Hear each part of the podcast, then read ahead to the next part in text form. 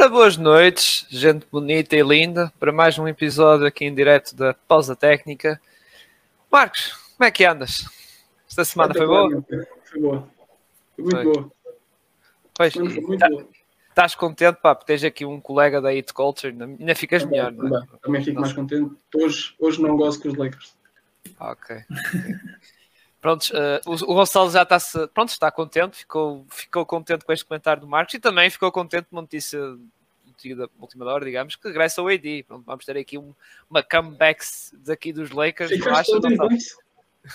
Epá, posso ser sincero, boa noite a todos antes de mais. Uh, se eu fiquei contente, epá, não, não sei, parece-me algo agridoce. Tipo, fico contente, mas acho que já, é, já vai tarde demais, mas só de pensar que ele teve estado fora desde 16 de fevereiro, parece que ele teve fora durante 4 meses. E voltá-lo porque e voltar a vê-lo para depois passar 3 jogos ele reparar que, que a manicure que fez não, não está boa e como assim vai falhar o resto da temporada dá-me esperanças de que os Lakers possam finalmente acabar esta temporada de uma vez por todas. Mas é o entusiasmo de ver um bom jogador a regressar mas Epá, resto tu... não, tudo está na mesma por um lado vamos perder aqueles vestidos que ele trazia, aqueles vestidos, entre aspas, aquela Não, vamos, vamos ver uma coisa. Olha que aquela última vestimenta em New Orleans era jeitosa. E aquele cabelinho também, também complementava, desculpa lá. Mas vamos ser sinceros. Aquela ah. afro da, da, da ah, arte dos anos, anos 80, anos 70, ali a bombar. O Alan na capa da Slam. Eu, eu, eu, dizia quase parecia o. Estava a esquecer o Julius Erving. Estava quase a ficar lá no ponto. Ah. Dr. J. Olha, é mais perto, é pá, olha, nem me lembrei do, do Erving. e, e hoje, como convidado, trouxemos aqui o António Dias, que regressou aqui à, à nossa casa. Grande António. Obrigado por estares cá. Ah, nada, obrigado. Uh, boa noite a toda a gente. E, ainda, ainda por cima para falar um tema que tu gostas muito, não é? De, de juventude e isso e pronto. Sim, e depois, sim, sim. E depois na parte final tens um, um espaço para, para falar da, da, da, equipa, nova equipa Fight Club que vai existir. Até vão entrar no UFC e tudo, que é os Miami Heat. Só para gozar um bocadinho. Já, semana, semana passada já está assinado. Já está assinado. Não aconteceu. É, ele já, tem, ele já tem atletas para todo tipo de escalões. De semana, a semana passada foi para dar oportunidade a alguém. Mas pronto. Vamos uh, começar o episódio como costumamos uh, prontos, a começar, que é o resumo aqui do nosso Gonçalo do Basquetebol Nacional. Gonçalo, esta semana que foi uh, basicamente o fecho da, da primeira fase da Liga da Liga Betclick, não é? Sim, certo bem, foi a, última jornada antes de começarmos agora a segunda fase do, do, do campeonato. Uh, tivemos um Porto Oliveirense, um jogo muito, muito equilibrado. O Porto entrou bem, mas permitia sempre que o, que o Oliveirense pudesse, pudesse voltar a estar na discussão da partida. Foi mesmo nos últimos segundos um lançamento do, por parte do Odom, se não estou em erro, que acabou por garantir a, a vitória. O Iliabum foi a, ao Ovar vencer o, a equipa Ovarense, acabou logo com a série de, de três derrotas consecutivas mesmo assim acabam na, no grupo de, de despromoção, já lá vamos. O Imortal também com uma vitória confortável, até ali meio do segundo período, foi um jogo muito equilibrado, mas depois a partir daí o, o Imortal geriu bem a partida e acabou por, por vencer de forma confortável. O Povo, que acho que é seguramente a, a surpresa do, deste, desta Liga Betclic, venceu em casa o Vitória de, de Guimarães, conseguiu logo assim diretamente, pelo menos já, já sabe vão aos playoffs, não sabem que posição, mas sabem que vão aos playoffs, e isso por si só para uma equipa que o ano passado estava na Pro Liga uh, e uma equipa que acaba de subir e vai logo diretamente para os playoffs é algo que merece, merece muito, muito destaque. O Sporting também eh, teve uma vitória confortável frente ao, frente ao Cabo Madeira. Uh, desses 96, 94 pontos, 55 eram do banco, Portanto, aqui nota-se muito a profundidade, a qualidade da profundidade desta equipa do, do, Sporting. E por último, o Benfica venceu por, por expressivos 131-72, frente ao, ao Lusitânia. Era um jogo que já, já não tinha grandes expectativas para o lado do Lusitânia. Para o lado do Benfica era mais pela questão de terminar ou não em primeiro lugar do, da, da, da tabela. Um jogo muito, muito equilibrado. Os jogadores do Benfica, todos, mais de 10 jogadores, fizeram pelo menos 10 pontos Uh, foi o regresso também do Tomás Barroso após uma lesão prolongada, também esteve muito, muito bem. Neste momento, esta a classificação agora vai-se dividir em três grupos: do primeiro até ao quarto, do quinto ao oitavo e depois do nono até ao décimo segundo. do primeiro ao quarto e do quinto ao oitavo é apenas para redefinir ou reestruturar os lugares de, de, dos playoffs. E depois no último grupo já é algo mais complicado, em que temos dessas quatro últimas equipas, se não houvesse esta, esta, esta, esta fase, essas quatro equipas desciam diretamente à, à Pro League, né, diretamente neste caso, iam para o playoff de, de despromoção. Uh, a Académica, Iliabum, Vitória e Alvarense, mas nesta, nesta situação o último classificado desce diretamente à, à Pro Liga e depois o penúltimo com o ano penúltimo uh, jogam um play, um, uma espécie de um play-out de, de, de, manutenção ou de descida para, para definir quem é que é a segunda equipa a descer à, a descer à, à Pro Liga. Uh, também no basquete feminino tivemos este, este, este passado fim de semana o, a final da taça da Federação, tivemos a, Final Eight, como já tínhamos dito na semana passada, a Final Eight desta, desta prova que voltou após dois anos e o Benfica venceu, teve algumas dificuldades, mas acabou por, por vencer o, o Dessa por 75-64, junta assim mais uma, mais uma, mais uma taça ao seu, ao seu palmarés. Parabéns a elas, têm, têm claramente, acho que dos melhores plantéis a nível nacional do basquetebol feminino, tem seguramente dos melhores que, que, já, que já se viu em Portugal. Uh, e está assim feito o, o resumo desta semana.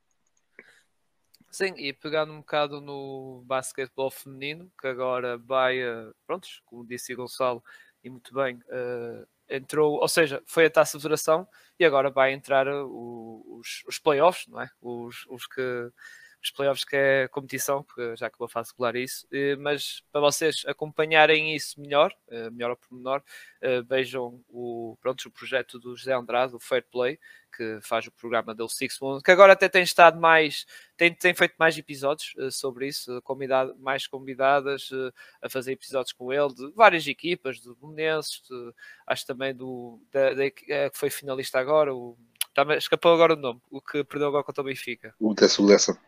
O Guess, acho que também foi convidada também uma jogadora dessa equipa, ou seja, sigam o Fair Play, o trabalho do José e os programas Big Four para quem estiver interessado uh, mais do basquetebol feminino, que agora está a começar realmente a aquecer. Começou agora com a taça da Federação, uma espécie de taça da Liga, e agora vai para os playoffs, que são séries já maior de 3. Agora, vamos falar do tema nosso principal, dos miúdos, não é? Dos meninos, dos rookies, nossos queridos e amados rookiezinhos desta época que, que se estrearam. E como vamos fazer isso? Bem, uh, foi aqui até uma sugestão, foi daqui do nosso Gonçalo, fazer uma espécie de NBA uh, All Team, ou seja, uma espécie de equipas de rookies, ou seja, um, selecionar cinco jogadores da primeira equipa e também fazer da, da segunda equipa. Por isso, uh, vou fazer apresentar a minha, a minha equipa, que por acaso, digo já que é igual a do, a do nosso convidado António, que a minha equipa basicamente é do nosso australiano, o Josh Gidey, depois pus o Kate Cummington, depois o meu menino, claro, Franz Wagner, claro, não podia faltar este menino, pelo amor de Deus. E depois o Scotty Barnes dos Toronto Raptors e por fim o Evan Mobley uh, dos Cavaliers. Ora bem, uh, este, aliás, para quem não ouviu o episódio da, da semana passada, eu já basicamente disse qual era, quando falámos da desilusão dos rookies, e eu até disse que era o Jalen Green, e basicamente disse porque estava fora, lá está no meu top 5, porque este era o meu top 5, já tinha dito, pronto, o spoiler para, para isto. Mas uh, basicamente é isto, é o Evan Bobley que, pronto, Diego já digo para mim é o é, vai ser o rookie do ano, digamos, um jogador que tem estado sempre lá em cima, entrou muito forte. Aliás, se calhar não teve entrada mais forte, se calhar foi o Scotty Barnes, mas depois esteve sempre lá acima e mesmo foi, é um dos pilares defensivos daquela equipa dos Cavaliers, mesmo com ausências do Jalei Talent, tanto como foi no meio da época por Covid, como agora de, de lesão, que agora parece que vai regressar. Uh, mas o Evan Bob tem estado no nível fantástico. Muita gente tem comparado a entrada dele, vou dizer que é igual à do Tim Duncan, mas algo assim parecido, o impacto defensivo que ele teve numa equipa e no pilar defensivo. Depois, Scotty Barnes foi como disse antes, acho que para mim foi o que teve o melhor arranque dos rookie todos, foi o que teve um espetáculo nos Raptors. E também é uma da razão, é um dos jogadores que faz com que os Raptors ainda estejam ali nos playoffs, base também do coletivo, Flavon Beats, Siakam e isso, mas uh, este Scottie Barnes entrou e entrou muito bem nesta equipa do, dos Raptors, embora tenha ali algumas deficiências do shooting e isso, mas mesmo assim está a apresentar em grande nível. Depois tem o Franz Wagner, pronto, que é o, já tenho farto de dizer aqui neste podcast que é o melhor rookie do Orlando Magic, e sim, o Jalen Suggs também tem sido uma desilusão. porque ele era a pick 5, o Frank Wagner é pick 8, e eu na brincadeira que digo que é ao contrário, mas realmente o Frank Wagner, que já tive, pá, para quem acompanha o podcast, já tenho falado algumas vezes dele, um jogador muito seguro, muito sólido, parece que às vezes, parece que ele tem, não é rookie, sinceramente, às vezes há jogos que ele que ele parece já tem uma, imagina, parece já tem a, as idades, a, idade de experiência da NBA parece igual ao do irmão, ou seja, parece que já está para aí há 4 anos de NBA, o rapaz. Parece que já não é a primeira vez. Eh, é verdade que ali na Summer League tremeu bastante eh, e eu também pensei, ok, não vai se adaptar bem, mas por acaso esta época foi claramente o contrário. Mas depois eh, o, António, que também é grande fã dele, também vai, vai falar melhor disso. E depois Kent Campton, como já falámos em várias vezes no nosso podcast, começou algo mal, também não entrou logo, ou seja, teve ali uh, lesões e isso que fizeram adiar a sua estreia, depois uh, entrou mais à frente e não entrou muito bem, mas agora já tem feito exibições muito boas. Aliás, esta última contra os Nets foi realmente muito, muito boa, muito, muito boa e realmente, pronto, uh, chegou, acho para mim, chegou tarde para a corrida para, para o rookie do ano, sinceramente. Se, se, a liga prolongasse mais um bocadinho, se calhar já entrava mesmo realmente na conversa. E finalmente Jorge Guiri, que se calhar era um nome assim mais, mais questionável, aliás, por nós todos, já posso dizer aqui, foi o mais questionável. Mas eu escolhi aqui porque este rapaz realmente, do que jogou, é verdade que tem estado fora, pronto, muito por causa de tanking, uh, mas, mas uh, pá, o que o miúdo jogou realmente foi fantástico, adaptou-se muito bem à liga, era um miúdo que veio da Austrália, da NBL, tal um bocado como o Lamelo, aliás, havia muitas comparações por causa do playmaking, altura, também era é excelente ressaltador e excelente passador, faziam umas certas comparações com o Lamelo e, e o pessoal duvidava também do lançamento tal como o Lamelo, mas o Jorge Guidi, pronto, ainda não, não tem esse lançamento, ainda, ainda tem que melhorar nesse sentido, mas pronto, está aqui o meu 5 e agora vou passar a bola para o António, que é igual ao meu, para, para comentar também uh, pronto, este 5. Uh, ah, epá, eu, eu tenho eu tenho o mesmo 5 que tu e os pontos em que tu tocaste foram muito aqueles em que eu em que eu ia falar. Uh, o Mobley para mim é o, é o rookie do ano porque foi aquele que foi mais consistente, quase desde o início. Uh, os Cavs agora estão um bocado em queda, também o Mobley tem falhado alguns jogos mas, o, mas o Mobley mostra, mostra uma, uma capacidade defensiva e mesmo, mesmo ofensiva a jogar com o Jared Allen, um, a saber jogar como 4 uh, com, o, com, o, com o Allen, que é muito interessante e, e é uma maturidade grande. Uh, o Scottie Barnes foi um começo muito grande, uh, um, começo, um começo muito bom. Um, depois acabou por cair um bocado, mas lá está, os, os Toronto jogam com 5 jogadores, basicamente. E o Scottie Barnes, como rookie, estando constantemente a fazer 30 e tal minutos, 40 e tal minutos, uh, atesta muito a capacidade dele. Ele, ele tem muita capacidade no, no tem, tem capacidade de lançamento, uh, é muito bom defensor dentro e fora. Uh, e, e convém não esquecer, ele é rookie. Uh, às vezes olha-se um bocado para a equipa de, de, de, Toronto e ele é um bocado parece mais adulto do que aquilo, do que, aquilo que, que ele é e comete, e comete muitos erros na mesma e, e tem alguns problemas um, ainda para, para, resolver, claramente, um, mas é uma escolha certíssima. Uh, o Franz Wagner, uh, eu, sou, eu sou um fã incondicional do, do, Franz Wagner, ele parece, parece já estar na liga há, há muitos anos, sabe jogar muito bem o, o, bloqueio direto, sabe jogar sem bola, sabe estar com bola, sabe. É, não, não é um defesa incrível, mas é um defesa uh, que se aguenta claramente na NBA. Não, não, é, não é preciso tirá-lo do campo quando é preciso defender. Um, e mesmo, principalmente quando os Magic tiveram aqueles problemas em que o Cole Anthony estava de fora, depois o Jalen Suggs também muito fora, e o Franz Wagner foi obrigado a ter mais repetições com bola e a jogar mais vezes com bola. Não teve problema nenhum, assumiu. Uh, os Magic foram ganhar alguns jogos com ele como, como o principal portador de bola, que se calhar não, não deviam ter ganho, portanto tem, tem de estar aqui o Cade, o Cade se, se a época fosse só uh, a segunda metade ou pós All-Star, o Cade era o, era o rookie do ano. Uh, sem dúvida nenhuma. O que ele está agora a fazer em Detroit, finalmente nota-se um caminho para Detroit fazer alguma coisa e é por causa do Cade. É importante, por exemplo, a troca de ter chegado o Bagley e ele ter um, um poste que saiba, que saiba minimamente ler o jogo como o Bagley Uh, mas o Cade está numa forma incrível a lançar, uh, basicamente organizar o jogo todo dos Detroit e é mais um que tem os 19 anos, acho que eu, tem 19 ou 20 um, e não parece ele está tá, tá com bola, é, é incrível. Ele, penso que foi na terça-feira que jogaram contra os Nets uh, e ele, opa, os, Nets, os Nets sacaram o jogo no fim porque lá está, porque tem, tem Kyrie, porque tem KD.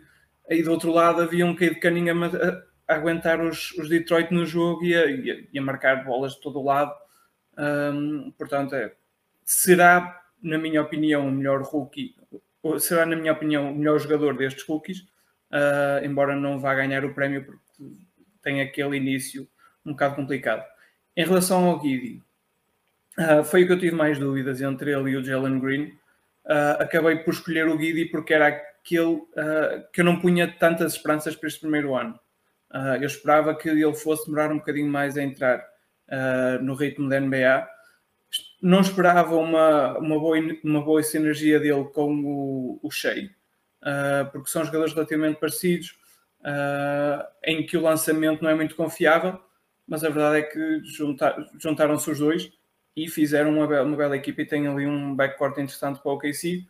Um, a equipa do OKC é, é, um, é uma casa a arder e não é, não é fácil, não é fácil para um base fazer o que ela anda a fazer. Não é fácil sequer chegar a 5 assistências num jogo com, pá, com, a quantidade de peças que movem ali, com a quantidade de jogadores sem grande qualidade que ele tem, com quem ele tem de jogar.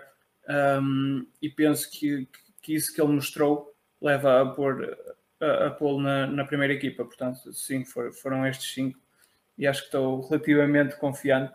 Lá está, é só essa, essa dúvida entre o Guidi e o Jalen Green, mas neste momento por aí, por aí o, o Guidi. E, aliás, aproveitando, temos aqui um grande fã do Pokusevski. O jogo em si agora é Pokusevski mais 4, não é? Claro, claro. mas, ele, mas ele precisa, mas ele precisa, dessa, ele precisa também de, tempo com bola e, e, e explorar. E explorar. Ah, aliás, Porque, o... Os aqui só ficam a ganhar, entre aspas, com isso, não é? Não, é, não são jogos que eles ganham, mas é outra coisa. Mas atenção, ele houve um feito contra os Blazers que até, meu Deus, eu quando vi o 5 das duas equipas, eu, oh meu Deus, ele teve perto de fazer um triplo-duplo, por isso, e faltou, acho que foi dois ressaltos, óbvio. Ah, ele, tem, ele, ele, tem, ele tem a idade de malta que vai entrar agora no draft, é preciso, é preciso muitas vezes não esquecer sim, sim, sim, que o Pokushevski é muito, é muito novo. Ele entrou, ele nasceu para em dezembro, qualquer coisa assim. Portanto, ele tá, a gente vai entrar agora na, na, na NBA que está com a idade dele ou é mais velho. Portanto, essa é uma diferença grande.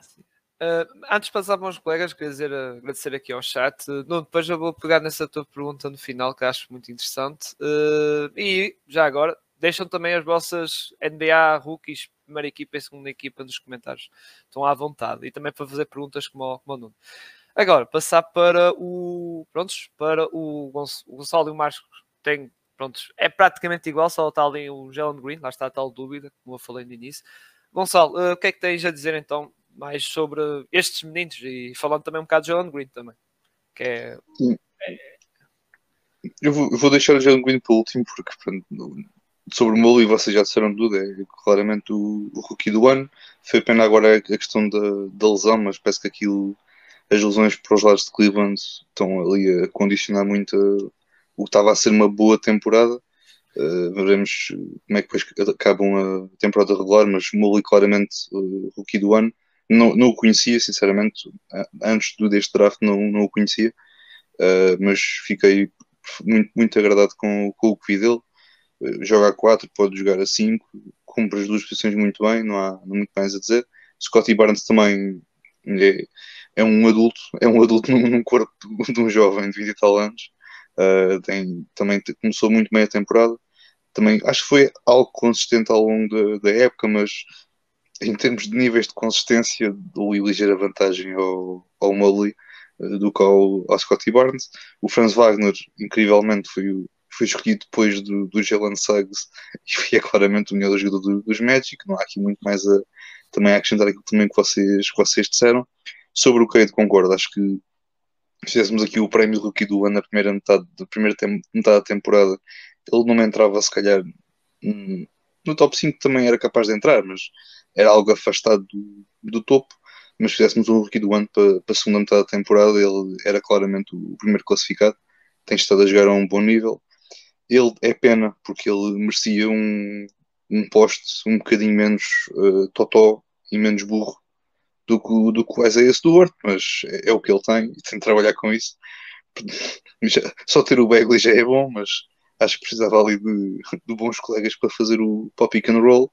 Uh, e como tal, ele tem, tem tudo, embora haja ali algumas coisas que ele precisa claramente melhorar, mas isso com o tempo seguramente que isso vai, que isso vai melhorar. E sobre o Jalen Green também muito aquilo que eu disse sobre o, o Cade. Teve uma primeira metade de temporada nada, não foi lá muito boa. A segunda metade da temporada subiu as percentagens de lançamento de campo, de 3 pontos, de lançamento livre. Passou de 14 pontos por jogo para 20 pontos por jogo na segunda metade da temporada. Antes do All-Star 14 pontos e depois do All-Star 20 pontos. Já para não falar também das médias de ressaltos e assentos também que, aumentaram um pouco acho que foi tipo aquele efeito triângulo, o quando triângulo foi quando foi o draft do triângulo, em que a primeira metade da temporada não foi muito boa e depois a segunda metade foi, foi espetacular e acabou por voltar a entrar ali naquela, naquela luta. Também se calhar um bocadinho do tipo o Lamelo e o Anthony Edwards o ano passado, em que era Lamelo em primeiro até à segunda metade da temporada do, Anthony Edwards, mas eu também tive aqui muito na dúvida entre o Guida e o Jalen Green, só que de novo se fosse o prémio de, de, primeiro time de All Rookie, no primeiro metade da temporada, o Guida entrava. Mas depois, como os OKC fizeram birra e dizem: Espera lá, nós estamos a ganhar demasiados jogos, temos de começar a perder, vamos sentar os melhores jogadores e meter aqui a, a rapaziada da G-League. E ele depois acabou por, por não calçar mais. Já só fez um jogo depois do, do All-Star, mas depois fizeram, fizeram um shutdown a, a ele. Mas acabei aqui por dar a ligeira vantagem ao, ao Jalen Green, porque acho que tem sido tem, tem sido uma boa peça numa equipa que não, dois jogadores que jogam na mesma posição, aquilo não, não resulta. Muito bem. E Marcos, escolheste também uh, o 5 igual ao Gonçalo, o que é que tens a acrescentar? Equipa é, é mesmo. Pá, é unânime que o Mobley é o Rookie of the Year para, para nós. Pá, sentou que nem uma luva ali naquela equipa dos Cavs, fez ali uma parelha incrível com o Jared Allen, especialmente a defenderem os dois. Incrível. Um jogador novo, mas que vem com, vem com uma mentalidade de um jogador mais velho, que já parece que já tinha alguma experiência a jogar com, com os mais velhos na, na liga principal. Aí acertou que nem uma luva, uma equipa que não tinha aspirações nenhumas para este ano, estão, estão em lugar nos playoffs, chegaram a estar em quarto ou em terceiro na Conferência Este, que é a Conferência Este neste momento, conferência mais baralhada da NBA. E pá, Rookie of the Year, sem, sem sombra de dúvida. Scotty Barnes, Scotty Barnes também muito consistente na, na época dos Raptors. Como o António disse bem, eles só jogam com 5 jogadores, de vez em quando entra lá um. Ou quando alguém se lesiona, mete um gajo novo para fazer 48 minutos durante uma semana inteira, todos os jogos. Pá, e é um miúdo uh, de 48 minutos. Não estamos a falar de um jogo por semana, estamos a falar se calhar de um, dois jogos em dois dias, ou joga um dia, descansa um, joga outro, 48 minutos. Uh, não há de ser fácil aí é um miúdo e está-se a habituar a este, a este andamento do, dos Raptors, mas também futuramente irá mudar. Franz Wagner, é assim, estás farto de falar do Franz Wagner aqui no podcast. Temos, temos, quase um podcast dedicado ao Franz Wagner. Achas que vale a pena eu ainda dar mais, dar mais moral ao miúdo, ser o melhor rookie do, dos Magic e uma pique bastante acertada pelos Magic ou posso passar à frente? É, podes passar à frente. Posso passar? Pronto. Pronto. Mas reparaste que eu falei bem dele, não é? o melhor pick dos Magic e os Magic têm futuro com o Franz Wagner lá à frente. Jalen Green, para era o meu rookie favorito. Foi, foi, foi o gajo que eu escolhi para, para ser o rookie of the este ano, não vai acontecer. Mas o pós-All-Star do Jalen Green tem sido incrível. Ele, ele e o Kevin Porter Jr., que até a um certo ponto da época eram, uh, diziam que o, o Porter Jr. tinha que ser trocado, estava a atrasar o crescimento do Jalen Green. E agora eles os dois estão sem entender nem uma maravilha lá nos Rockets. Os Rockets também parece que mudaram ali um bocado o mindset, deixaram-se de Eric Gordon e Christian Wood jogar entre eles os dois.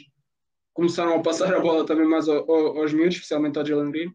Ainda ontem contra os Kings, ele e o Porter Jr. combinados fizeram 62 pontos, só eles os dois. Perderam com os Kings, mas foi por 2 ou 3 pontos. E, os Rockets não estavam completos, que quer dizer mais dos Kings, provavelmente dos Rockets.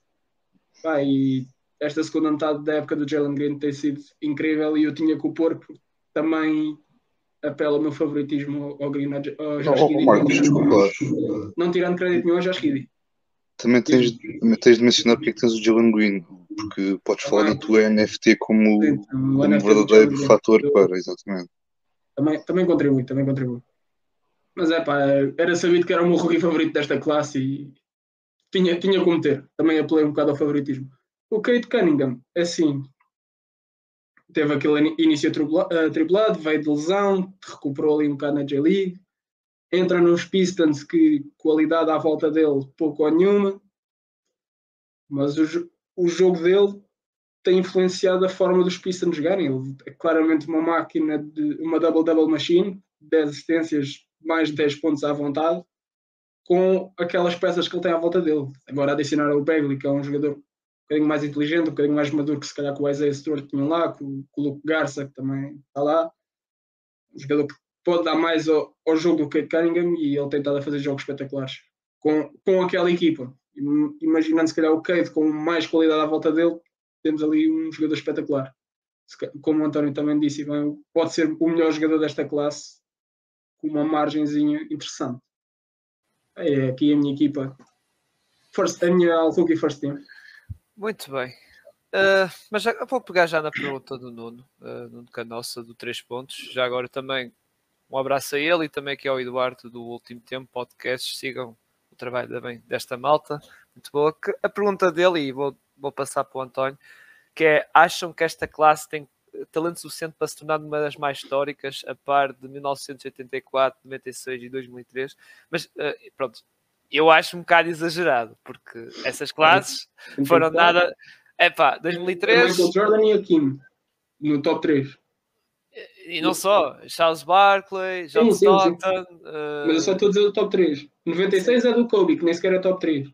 É o Kobe, Iverson é a primeira piga. É a, minha, a primeira piga. 2003. Kobe, Kobe, Ray Allen, Steve Nash, uh, depois pronto, malta. Jermaine, Jermaine O'Neal, Peja Djokovic, e aí o Jalen Iverson, e finalmente 2003, LeBron, Carmel, Chris Bosh, Wayne Wade, uh, Kyle Clover, também que é um dos melhores chutadores da liga. Ou seja, para mim isto é, Dark, já Dark é muito. 2006 também. Ou, ou, daqui, ou um Cade Cummington, sai daqui o Magic Johnson, ou se não é muito complicado. Um Cade Cummington e um Evan Mobley seja uma espécie de time Duncan, como eu falei, acho muito complicado. Mas António, respondendo a esta questão, tu achas que esta classe tem muito talento? Não vou dizer assim das mais histórias, que acho que discordo, ser a parte destas classes que o Nuno disse, mas também ser uma que também sai aqui umas superstars de, de grande futuro da NBA. Ah, Sim, de- deste, do nível destas três que ele, que ele disse, não me parece. Ahm, é muita, tinha, era muita gente aqui que tinha de chegar a um nível de, de Hall of Famer que não me parece que, que chegue. Ah, eu diria que o, que o Cade e o Evan Mobley são claramente os melhores, melhores os que terão melhor carreira aqui. Estamos a dizer isto num primeiro ano deles, obviamente, mas conhecendo o que, que já sabia antes e, e mesmo desta época, Uh, são aqueles que podem chegar a nível de, de All-Star e Superstar, sim. Um, o Jalen Green preciso de ver mais. Um, mas depois, por exemplo, estamos a ver um Scottie Barnes uh, num nível de, de, de All-Star, uh, provavelmente será o teto dele. Provavelmente é o, teto, é o teto dele. Não me parece que chega a um nível maior de poder ser a figura de uma equipa ou coisa parecida e o Franz Wagner também será um jogador certinho de liga, mas não, não me parece que será uma primeira opção de uma equipa que queira o título ou coisa parecida. Portanto, a esse nível, eu sei, eu sei, eu sei que é dos Magic e tu, tens, e tu Não, tens não, falado eu- a Franz, eu- mas, Não, mas, precisa, mas precisa de alguém, sim, sim. Não, sim. não, eu não ia, eu, eu não, não ia dizer, eu não ia te contrariar. Eu já, até- não sei se foi contigo ou foi com o Nuno Soares que eu disse que o Franz Wagner pode chegar ao final, ser um All-Star player, mas é tipo um par de vezes de carreira. digamos. Exato, aquele All-Star de vez em E- quando, quando, quando há uma lesão ou chega outra. lá, e- que chega- lá, sim. E ser aquele role player ou um third guy, ou ser um, um sexto jogador, ou um quarto jogador de uma equipa que pode aspirar para ser campeã. Mais que isso, não acredito. Portanto, Exatamente. o Franz Wagner- O Franz Wagner, lá está, não é o jogador alfa que vai levar os Magic a algum futuro coisa. Para isso, não vou citar os nomes, porque senão vou ter que doar algo a instituições, nomes de italiano e franceses, não é? Mas uh, esses aí acho que têm mais capacidade. Agora o Franz Wagner não, não, não tem, não tem. E, e isso eu concordo contigo, concordo contigo. Sim, uh, e portanto, acho que, não, acho que não, é uma, não é uma das melhores classes. Se o Nuno daqui a dois anos perguntar uh, em relação à, à classe de, de, daqui a dois anos, se calhar, se calhar a conversa é outra. Com tal, com tal de francês e um rapaz está na G-League e tudo mais. É isso, se calhar. Scoot, o, o Scoot Anderson. O, Scoot, o Scoot, sim, e mais, e mais uma malta.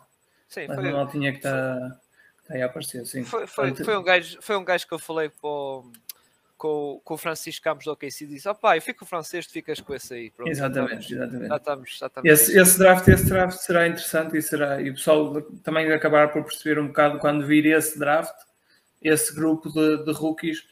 Ok, este é bom, este é bom, tem ali, um, tem ali jogadores que são geracionais. Eu acho que o que, o Cade e o Evan Mobley são jogadores que não vais encontrar muitas vezes e, portanto, são geracionais mas tirando isso, não, não me parece. Aliás, quando o Evan Mobley foi a, a questão do Jaletal, ou seja, quando houve a tal questão do Jaletal poder ser All-Star, foi tipo: é pá, o Evan Mobley não é questionável porque ele é rookie e, e está um bocado abaixo da hierarquia, digamos assim. Sim, estarem a falar, estarem a falar do Evan Mobley para, para o Defensive Team, é, só, só falarem disso para um rookie já diz muito do que ele é. E lá está, eles são, estão os dois muito acima dos outros todos. Sim, sim. Mas, mas lá está, chegámos aqui a um acordo, digamos, consensual, estes 5 ou até 6, pronto, contando Jorge Guidi, é uma classe sim, sim. Bastante, bastante interessante, estes uh, seis jogadores, que aliás, e aliás, foi uma coisa que nós citámos muito, são jogadores que parecem que, como eu falei um bocado de Franz Wagner, parece que é o quarto ano da liga dele, não é o primeiro ano dele, parece que é o quarto ano, e parece também o Jorge Guidi, parece que já é para o segundo ou terceiro ano dele, são jogadores que parecem que já já vieram com experiência ou com melhor preparação para, para vir para, para a NBA. Mas pronto, agora vamos passar para a second team e agora vou passar de volta para o Marcos para comentar a sua second team. Pá, começar no Jorge Guidi. Não, não tinha espaço para pô-lo na primeira, mandei para a segunda. A primeira metade da época do Jorge Guidi foi incrível. Encaixou com, muito bem com, com, com o Shea ao lado dele. Os dois ali em OKC estavam a fazer uma parelha muito boa. A qualidade à volta deles é que não era a melhor, não é verdade? Mas só entre eles os dois deu para ganhar uns jogos, especialmente ali aos Lakers do Gonçalo. Uh, eu disse que não usava com os Lakers, mas pronto, isto é um facto, não estou a usar. Epá, é, era merecido também ele estar na, na first team, mas devido ao favoritismo que eu tenho pelo Green, não, não, não o meti na, na first team. Mas também é um jogador com bastante qualidade e como disseram, parece que já tem uns anos, um aninho ou dois de, de liga é um jogador que já vem com uma maturidade diferente de, de outros e de outras classes já anteriores que, que vimos. David Mitchell. O David Mitchell é um jogador bastante interessante. No lado defensivo, muito bom. Um jogador muito bom, gosto de vê-lo a defender. E ofensivamente tem estado a melhorar bastante. Uh, ainda cima agora, se os Kings sem o Fox, sem o Sabonis, tem sido ele a principal arma dos Kings e tem, tem sido consistente no seu lançamento é um jogador que, que até contra os Zits agora fez ali um, uma parelha muito boa com o Keta. O que, o que foi interessante ver o, o Mitchell e o Keta em campo. Uh, se calhar os dois com mais qualidade dos Kings, não, se calhar não pondo favoritismos à parte, porque o que os Kings têm no roster. Meu Deus, Nosso Senhor. Pá, mas é um jogador que eu acho, eu acho bastante interessante e, tem que sair de Sacramento, senão, senão aquilo não anda para a frente. O Cominga. O Cominga era um, um prospect também, também interessante. Tem, tem dado ali alguma coisa aos Golden State Warriors. Especialmente nesta fase em que eles não, estão menos bem. Tiveram uma vitória nos últimos seis jogos. E essa vitória, um dos destaques foi o Cominga com 22 pontos. Acabou, acabou ejected com, com seis faltas, mas estava a ser um lançador consistente, um jogador que tem um físico interessante para a idade dele, forte, forte fisicamente. É um jogador, um jogador a ter em conta e que os Warriors podem desenvolver para, para daqui a uns anos. Agora, power forward e, e center. Tem o Herbert Jones do, dos Pelicans, tem sido uma, uma das surpresas desta época, especialmente a defender, que era um, uma das piores coisas que os Pelicans faziam. Até se terem lembrado do, do Herbert Jones e do, do. Como é que ele se chama? O base O tem as Alvarado. tranças, o Alvarado. E aparece um, um gangster da Califórnia, mas é um jogador também bastante interessante. Pá, os dois a defenderem incrivelmente bem. Têm dado ali outra vida aos Pelicans que até já passaram, vou falar outra vez nos Lakers, já passaram os Lakers na, na luta pelo play-in. Tem, tem sido outro ponto positivo da- desta época dos Pelicans que nós aqui, aqui até quando soubemos da lesão do Zion dissemos que aquilo não, não ia andar para a frente e estão a surpreender as nossas expectativas. E eu acho que é um jogador que merece uma menção na, na second team. E, e o, o center é o Alperen Sengun, que é um jogador que pá, se apelida de o Jokic bebê. É um jogador que tem muita qualidade no passe, um jogador que consegue comandar o jogo sendo ele posto, qualidade enorme de, de ressalto, epá, e encaixa, acho que é um dos jogadores que encaixa bem ali naquele roster do, dos Houston Rockets, tendo em conta que tem Kevin Porter Jr., tem o Jalen Green, Josh Christopher, e é um jogador que traz muita qualidade ao, ao, aos Rockets e foi um, foi um, um achado, não digo, mas os Rockets, se não me engano, trocaram pela pick para draftarem o Sengun e foi das melhores coisas que eles fizeram este ano. E a minha, a minha second team é esta. Muito bem. Então vamos passar aqui para o nosso colega Gonçalo. Gonçalo, o teu é parecido, não é? Só tem aqui ali um nome diferente. Do... Uh, sim, sim. Eu, sobre o Guida, e pronto, foi à base daquilo que já tinha dito há pouco, estava assim com muita dúvida, mas entre ele e o Jalen Green para, para, para a primeira equipa, mas acabei por dar o, a vantagem ao Green para a primeira e o Guida para, para a segunda, como vocês já, já tinham dito tudo. Tinha feito, tinha feito ali uma boa parelha com, com o Shea, tendo em conta que são dois jogadores muito idênticos. Uh, o Davion Mitchell também já sabíamos aquilo que ele valia defensivamente, especialmente ali em Baylor, que foi defendeu, sempre a defender muito bem, até lhes garantiu a, a vitória no, no March Madness. Uh, encaixou ali bem naquela, numa equipa que precisava também muito de, de defesa, neste caso os Kings. Um, obviamente te- tem tido os seus minutos ao longo da, da época, agora está a ter mais tempo, está a ter mais oportunidades devido às, às lesões do, do Fox e não só, mas tem, tem se mostrado a um bom nível. Afundou agora sobre a equipa toda dos, Houston Rockets e mais os 1500 adeptos dos Rockets estavam a ver o jogo naquele, naquele dia. Uh, e ainda afundou sobre o árbitro e sobre aquela gente toda. Uh, mas de facto tem estado a jogar a um bom nível. Ofensivamente parece estar um jogador mais explosivo, não, não necessariamente aquela explosividade que nós vemos na NBA hoje em dia, mas nota-se claramente que está a melhorar o, seu jogo a, a, atacar com, com bola e sem bola. Uh, em segundo tenho o Ayo Dosumo, espero ter dito o nome dele bem, uh, mais por aquilo que também tem feito defensivamente, porque tendo em conta que os Bulls eram uma equipa que depende muito e muito e muito de, de Mar Rosen e de, e de, e de Lavine para, para marcar pontos, dependem muito mais do, do backcourt, que era na altura o Lonzo Ball e o Caruso, para poder dar o passo à frente que eles, que eles tanto desejariam.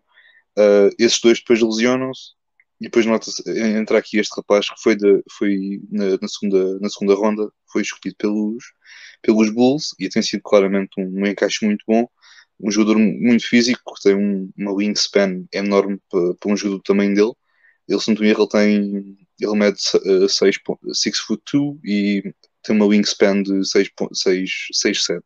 Portanto, é, é incrível e consegue defender a, a grande maioria do, dos jogadores do, do backcourt na, na NBA. Depois também tinha o Herbert Jones, também muito mais daquilo que o Marcos disse.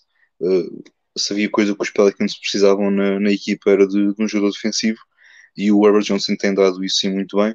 Ele, quando foi o jogo contra os Lakers, foi ali o, o último período em que o jogo estava muito equilibrado e ele estava a defender o LeBron e o LeBron havia, tentava chamar, o, chamar para um pick and roll e não consegui, o pick and roll não tinha, não, tinha sucesso, mas tinha sempre o Herbert Jones ali em cima do, em cima do LeBron, sempre a limitar muito as, o raio de ação do, dele e foi, acho que foi dos jogadores mais importantes naquela vitória do, dos Pelicans sobre, sobre os Lakers, mas não só por isso também Anjo ainda ganha o seu espaço ao longo da temporada e acho que merece sem dúvida o, ali a, a, escolha para, para second team e depois tem o Sengun um pouco também a mais se calhar do Herbert Jones no sentido em que não teve muitos minutos ao início da temporada mas quando os Rockets começaram a reparar que o futuro não passa por Christian Wood e por Eric Gordon, começaram a dar mais minutos ao, ao, ao, ao pós-turco, que tem, tem de facto tem feito boas, umas belas exibições.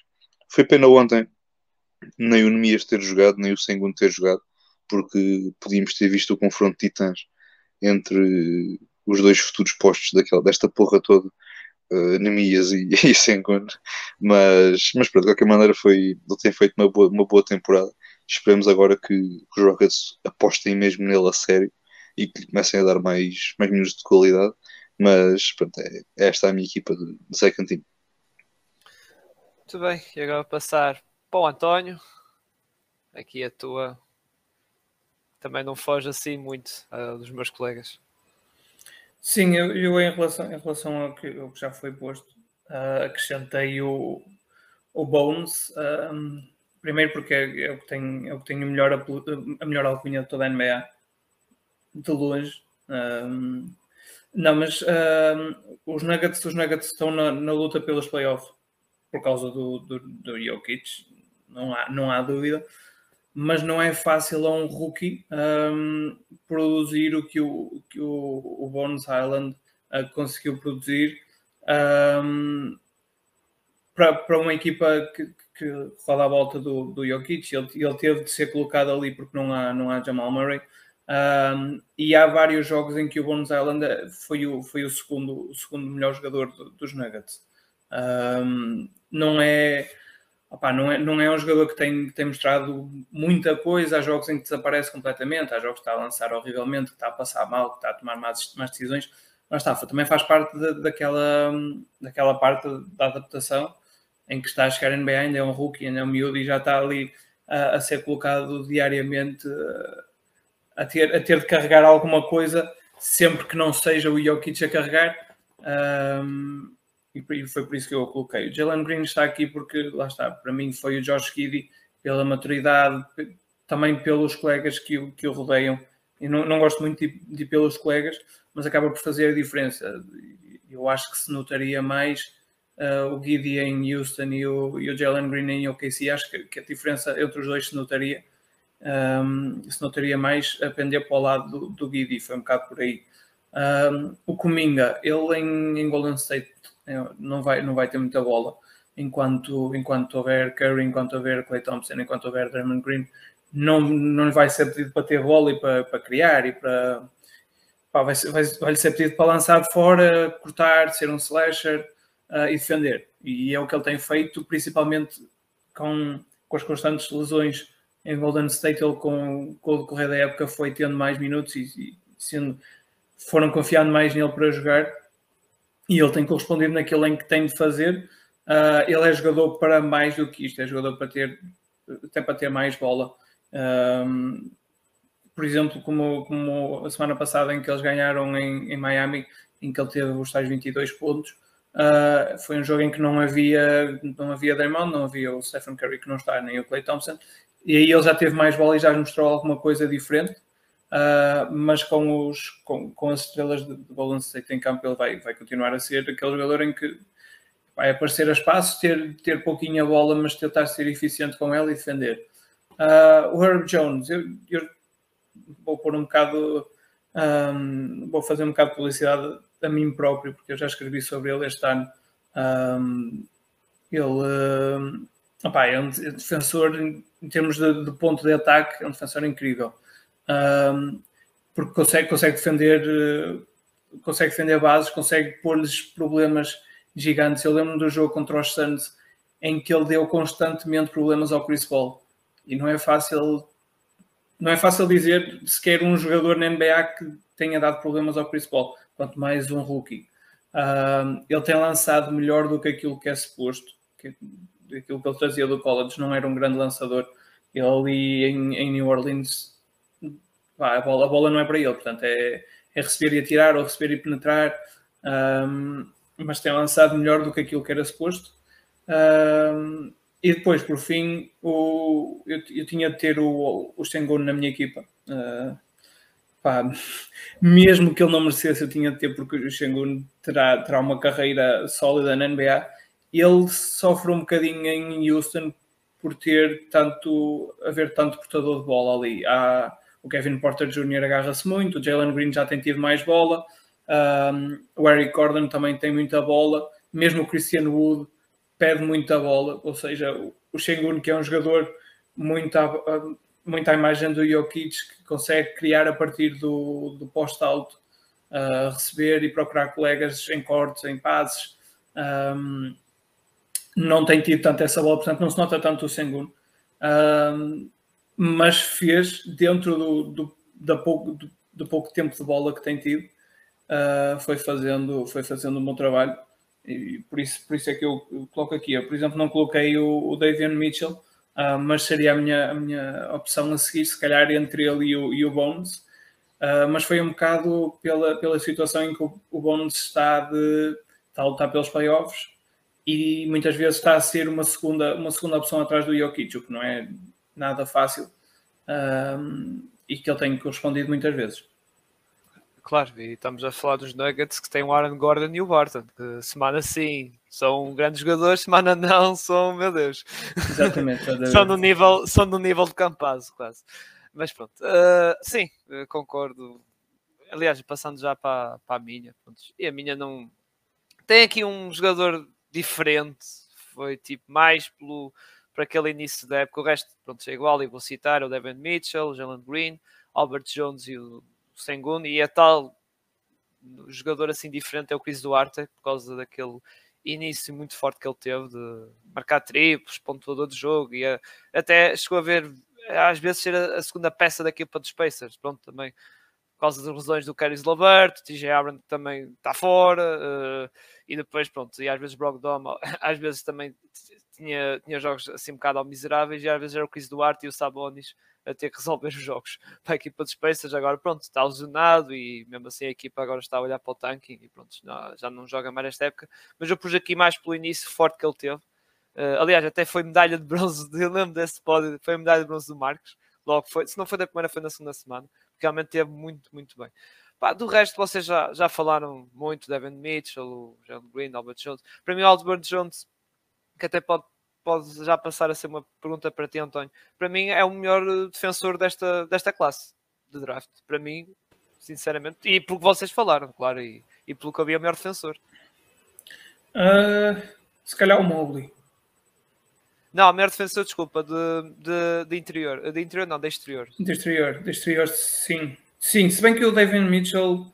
Um, lá está, o David Mitchell perde, perde um bocado em relação ao, ao Herbert Jones por causa da altura, da, da, da envergadura.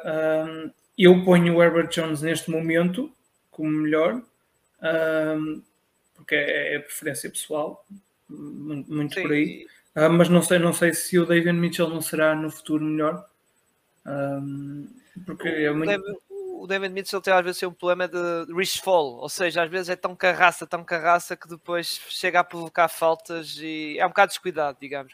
Sim, o, sim, o Jones sim. parece que tem mais maturidade e sabe como cortar a bola, sabe como pressionar e fazer essa pressão. É um bocado sim, eu... se calhar no futuro o, o Mitchell com a maturidade e isso se calhar já pode evoluir nesse sentido. Sim, o Herbert Jones tem, a, tem a facilidade de conseguir dar mais espaço e conseguir hum, complicar o lançamento na mesma, dando mais espaço, ou seja, é mais difícil passar por ele. Uh, o, o David Mitchell, como se, como se tem de colar mais, mais, mais ao atacante, acaba por ser mais fácil depois. Se ele fica para trás, é mais fácil depois conseguir uma vantagem. O Herbert Jones consegue dar mais espaço e depois, depois compensar isso. Sim, e depois por fim o, o que pronto, continua a não perceber a troca do OKC que foi no draft, que ele a pica era do OKC e acho que sentava que nem uma luva em OKC, mas depois foi trocado para os Rockets é um bocado como, como o António falou. Uh, é um jogador que não tem tido a bola isso, mas uh, já agora, António, um bocado pegado num comentário que o Marcos disse, tu achas, não vou dizer que é, vai ser um Jokic, mas vai ser um jogador um bocado parecido, lá está pelo estilo, vai ser o, o, o point center, digamos. Pode ser um point center, por exemplo, destes Rockets? Sim, também, também depende do que, do que os, os Rockets vão fazendo. Uh, eles tinham a segunda pick e toda a gente esperava que eles fossem escolher o, o Mobley.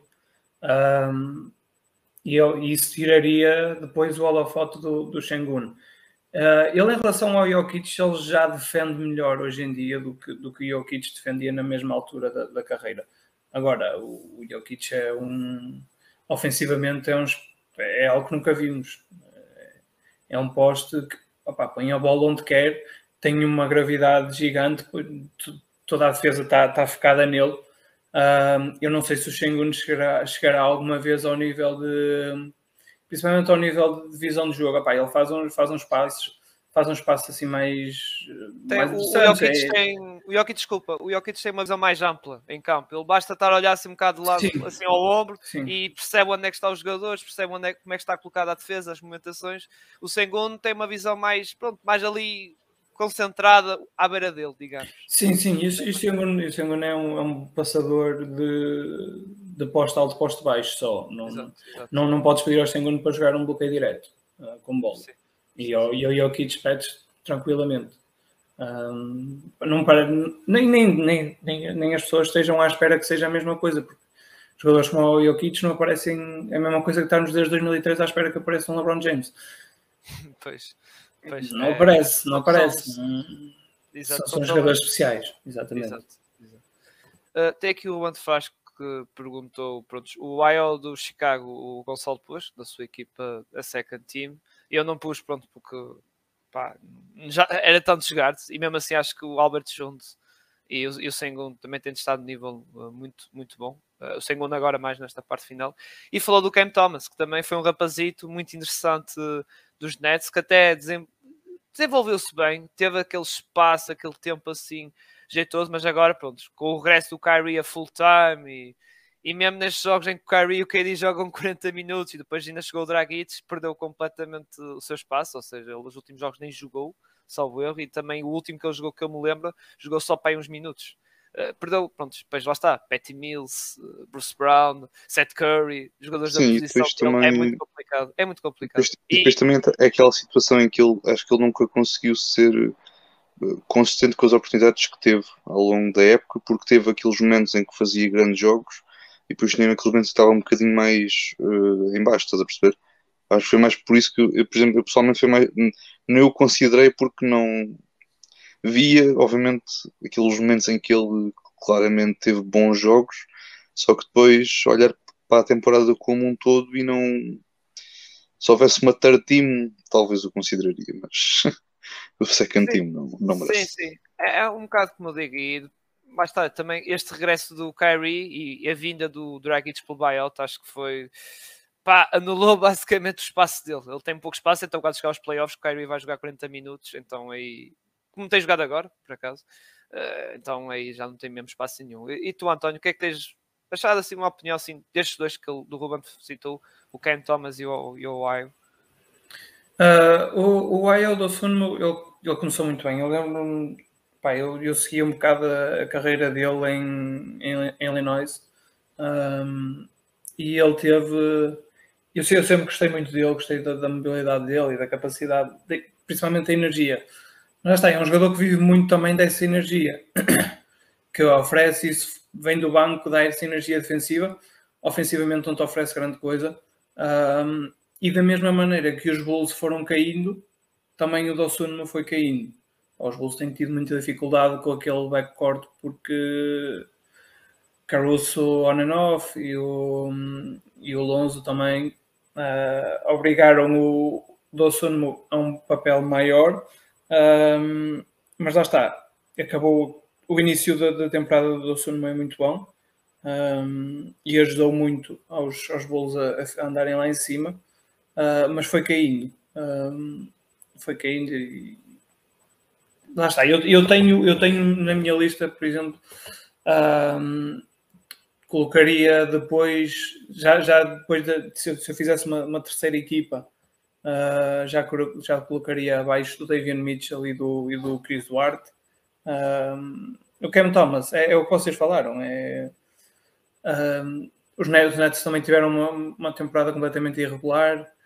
Ora estava o Arden, ora não estava, ora estava o Kevin Durant, ora não estava, ora estava o Irving, ora não estava. E o Cam Thomas também não beneficiou, beneficiou em certos momentos com isso, porque quando não estava nenhum deles ou quando só estava um, ele jogava e tinha, tinha bola. Uh, mas não é fácil para um rookie. Uh, numa noite estás a fazer 30 e tal minutos, na noite a seguir estás sentado uh, e a seguir fazes outros 30 e tal, e a seguir estás duas, três semanas sem jogar. Uh, isso também não ajuda e não, não me parece. Percebo, percebo o porquê de se perguntar do Cam Thomas, mas em relação aos outros que tiveram sempre, foram sempre mais regulares, sempre tiveram mais minutos, fazem mais sentido. Sim, e acho que isso até acho que foi um dos problemas dos Nets para eles estarem agora. Uh, agora acho que já estão praticamente confirmados para o play-in. Uh, é muito difícil agora porque os Raptors escalaram para a frente, mas já vamos falar um bocado até dos Raptors quando for para os pódios. E, e ó está, é um bocado tu dizes, a questão de Kyrie joga, ficas no banco. Ah, no próximo já jogas, opa, joga para aí 20 e tal minutos. E até pode mexer no jogador ainda por cima novo como o, Ken Thomas. Mas pronto, estamos fechados a nível de, de rookies. Já falamos aqui de muitos jogadores, uma classe super interessante, como falámos há pouco. Uh, agora vamos passar para os pódios, os nossos queridos e amados pódios, que até vou começar com, comigo e pronto, e vai começar assim uma pequena rantzinha. Porquê? Porque eu pus este menino em primeiro lugar. É verdade que eu tinha dito que anda a evitar e tenho a evitar, mas já pá, depois de ter ouvido mais uma semana de malta a dizer que o Jokic não merece estar no pódio, quem merece é o Booker, é o Tatum, é já Morant, é não sei quem, não sei que mais que eles inventam para ali nomes. Dei com cara o Caruso também. Uh, opá, eu sinceramente eu tenho que pôr este. Eu, eu pus aqui que é mesmo para falar disso. Opá, eu não percebo qual é o problema. Eu sei que há americanos assim, mas não percebo qual é o problema que eles têm Ok, Jokic não ganhava MVP, ficar em segundo ou terceiro, ok. Agora tirar fora do pódio, opa, por amor da santa. Por amor da santa. Este homem, um bocado contando isto, tem carregado esta equipa. É um jogador, como diz o António, não se vai ver tão cedo e acho que nem está a ser fabricado. Por isso, pá, por amor de Deus. E o pessoal diz, ah, e as vitórias? Opa, e as vitórias? Ele tem tantas vitórias com o Embiid. Tem só menos uma vitória com os Giannis. Tem menos duas vitórias que, que os Warriors, ou isso. Aliás, estão a duas vitórias e é capaz dos Warriors caírem mais lá para baixo por causa das ausências do Curry e pronto, Clay Thompson que não joga back-to-back, Draymond Green também é capaz de apanhar para o quarto lugar e é capaz dos Nuggets chegar aos 50 vitórias e atenção, estamos a falar de uma equipa, como o António disse muito bem, em que muitos jogos o segundo jogador é o rookie o segundo melhor jogador da equipa é o rookie o, o Iland e que nem é, basta, como podem ver não é NBA First Team, não é top 5, top 6 de, de rookies e lá está, com Gordons, com Bartons, com uma semana jogam espetacular bem, outros, outros jogos que são horríveis. Este gajo está a carregar a equipa dos Nuggets. E até vou dizer uma coisa: se não viesse o Kits, os que tinha 20 vitórias, se calhar como os Rockets, ou os Magic, ou os Detroit Pistons. Para mim era isso. E lá está, MVP, jogador mais valioso. Este Jokic, basicamente é isso. É, está a dar valor a estes Nuggets. Se não fosse isso, não tinha 50, não estava com as 50 vitórias, como disse. Tinha pai 20 só. Era uma equipa tanking. Mas pronto, uh, fica aqui uma pequena rant sobre, sobre o Jokic e sobre esta conversa toda. Nós é que tínhamos de fazer um rant por estares a falar pela milésima vez do Jokic. Estamos que pouca vergonha é esta. Estás a faltar a tua palavra. Opa, não mas é questão... uma doação, 2 euros. Não, mas não, isso doações é lá do francês e do italiano. Se não vem aqui o Francisco do fundo da 3 a dizer já estou farto de ouvir esses dois gajos. Mas pronto, mas, opa, mas é isso. E pronto, está aqui o Roman a pegar comigo, sonhas com o Jokic. Opa, por exemplo, e, e ele está a fazer uma época histórica a nível de per, de box uh, plus minus. O Wincher também acho que é do, do século. Opa, por amor de Deus, meu. E por exemplo, esta semana, por exemplo, ele teve uma média de 31 pontos e meio, 8 assistências e meia, 12 saltos e meio, 2 steals e meia, quase um bloco. E imaginem a percentagem de eficácia de lançamento. 75,5% de eficácia de lançamento. E não estou a falar de lançamento de uh, lance livre, é lançamento de campo. 75,5% opá, por amor de Deus, é, é absurdo, é absurdo. Mas pronto, uh, passando para outro nome, que é o segundo lugar, o Luca Doncic, teve uma semana também brilhante, uh, uma semana quase triplo-duplo, também como o, como, o, como o Jokic, também 31 pontos e meio, uh, 9, pontos, 9 assistências e meia, 10 saltos e meio, 4 triplos de média, realmente muito bom, e uma eficácia de 51%, uh, realmente que não é normal um bocado do Luca Doncic, que é assim um bocado irregular no lançamento também no, na free throw line também é assim um bocado irregular. E também outra coisa que notei que é um bocado como já temos elogiado muito o trabalho do Jason Kidd e do próprio equipa dos Dallas, tem melhorado no lado defensivo, embora o Donzic não é o principal defensor daquela equipa, é aquele defensor que defende ali o wing, que é assim mais fraquito, mas tem desempenhado muito bem essa função. E também uh, na questão da construção para o ataque já não perde tantas vezes a bola. Aliás, ele esta semana, por exemplo, tem dois turnovers e meio, uh, comparando com o resto da época, com, ou com a época inteira tem 4 turnovers e meio, ou seja, para vocês verem, esta semana, e não só, acho que foi até pós All-Star Game que ele tem melhorado disso, não perde tanta bola, tem melhor, tem melhor decisão, basta, tem, os turnovers têm reflexo disso, e também, pronto, com o Spencer Newid e, o Brunson, que já falámos, bons colegas para ter ao lado dele, para também uh, partilhar a bola, também ajuda muito. E em segundo lugar, em segundo lugar, não, em terceiro lugar, para o Devin Booker, pronto, uh, que é um jogador soberbo, está a levar estes Suns que ainda estão invictos. Acho que já é a terceira semana que estão invictos, os Suns. E pronto, este miúdo é, é um espetáculo. Uh, não merece estar no pódio para MVP, não, rapaziada, não, não merece, não merece, não merece. Uh, se merece estar ali sexto, sétimo, não sei o quê, ok. Agora para o pódio não. Mas pronto, só para acabar, médias dele de 35 pontos e meio, 5 assistências, quase 4 ressaltos e 50% de eficácia de lançamento e duas triplos e meio. Mas pronto, agora passado para o nosso convidado do. Não. Uh, ah, não, o António não fez, desculpa. É o Gonçalo. Gonçalo, diz o teu pódio da semana. Já, estava a sonhar porque é que estavas a passar para o convidado e estava ali o meu nome Gonçalo. É, é força do hábito, é força do hábito. Ora bem, uh, em primeiro lugar tenho John. Murray, porque agora que os Spurs viram tem uma, uma janela de oportunidade para ir ao play foi algo que eles não viram durante ali à volta de 60 jogos. E ao final, a partir do jogo 61, começaram a ver que afinal o play até estava ao, até estava ao alcance. Uh, tem feito tentado fazer uma, uma bela semana em, em, todos os parâmetros, a atacar, a defender, a ressaltos, pontos, assistências. Teve ali um jogo não tão bom, apesar da estadística não demonstrar, mas não teve um jogo lá muito bom frente, ao, frente aos Pelicans, que eu, eu vi, tive a oportunidade de ver esse jogo e aí não achei que ele tivesse muito bem, mas não estando bem, se calhar, a lançar ou a ter impacto no seu jogo ofensivamente, acabou por ter impacto no, no jogo de, de outras formas.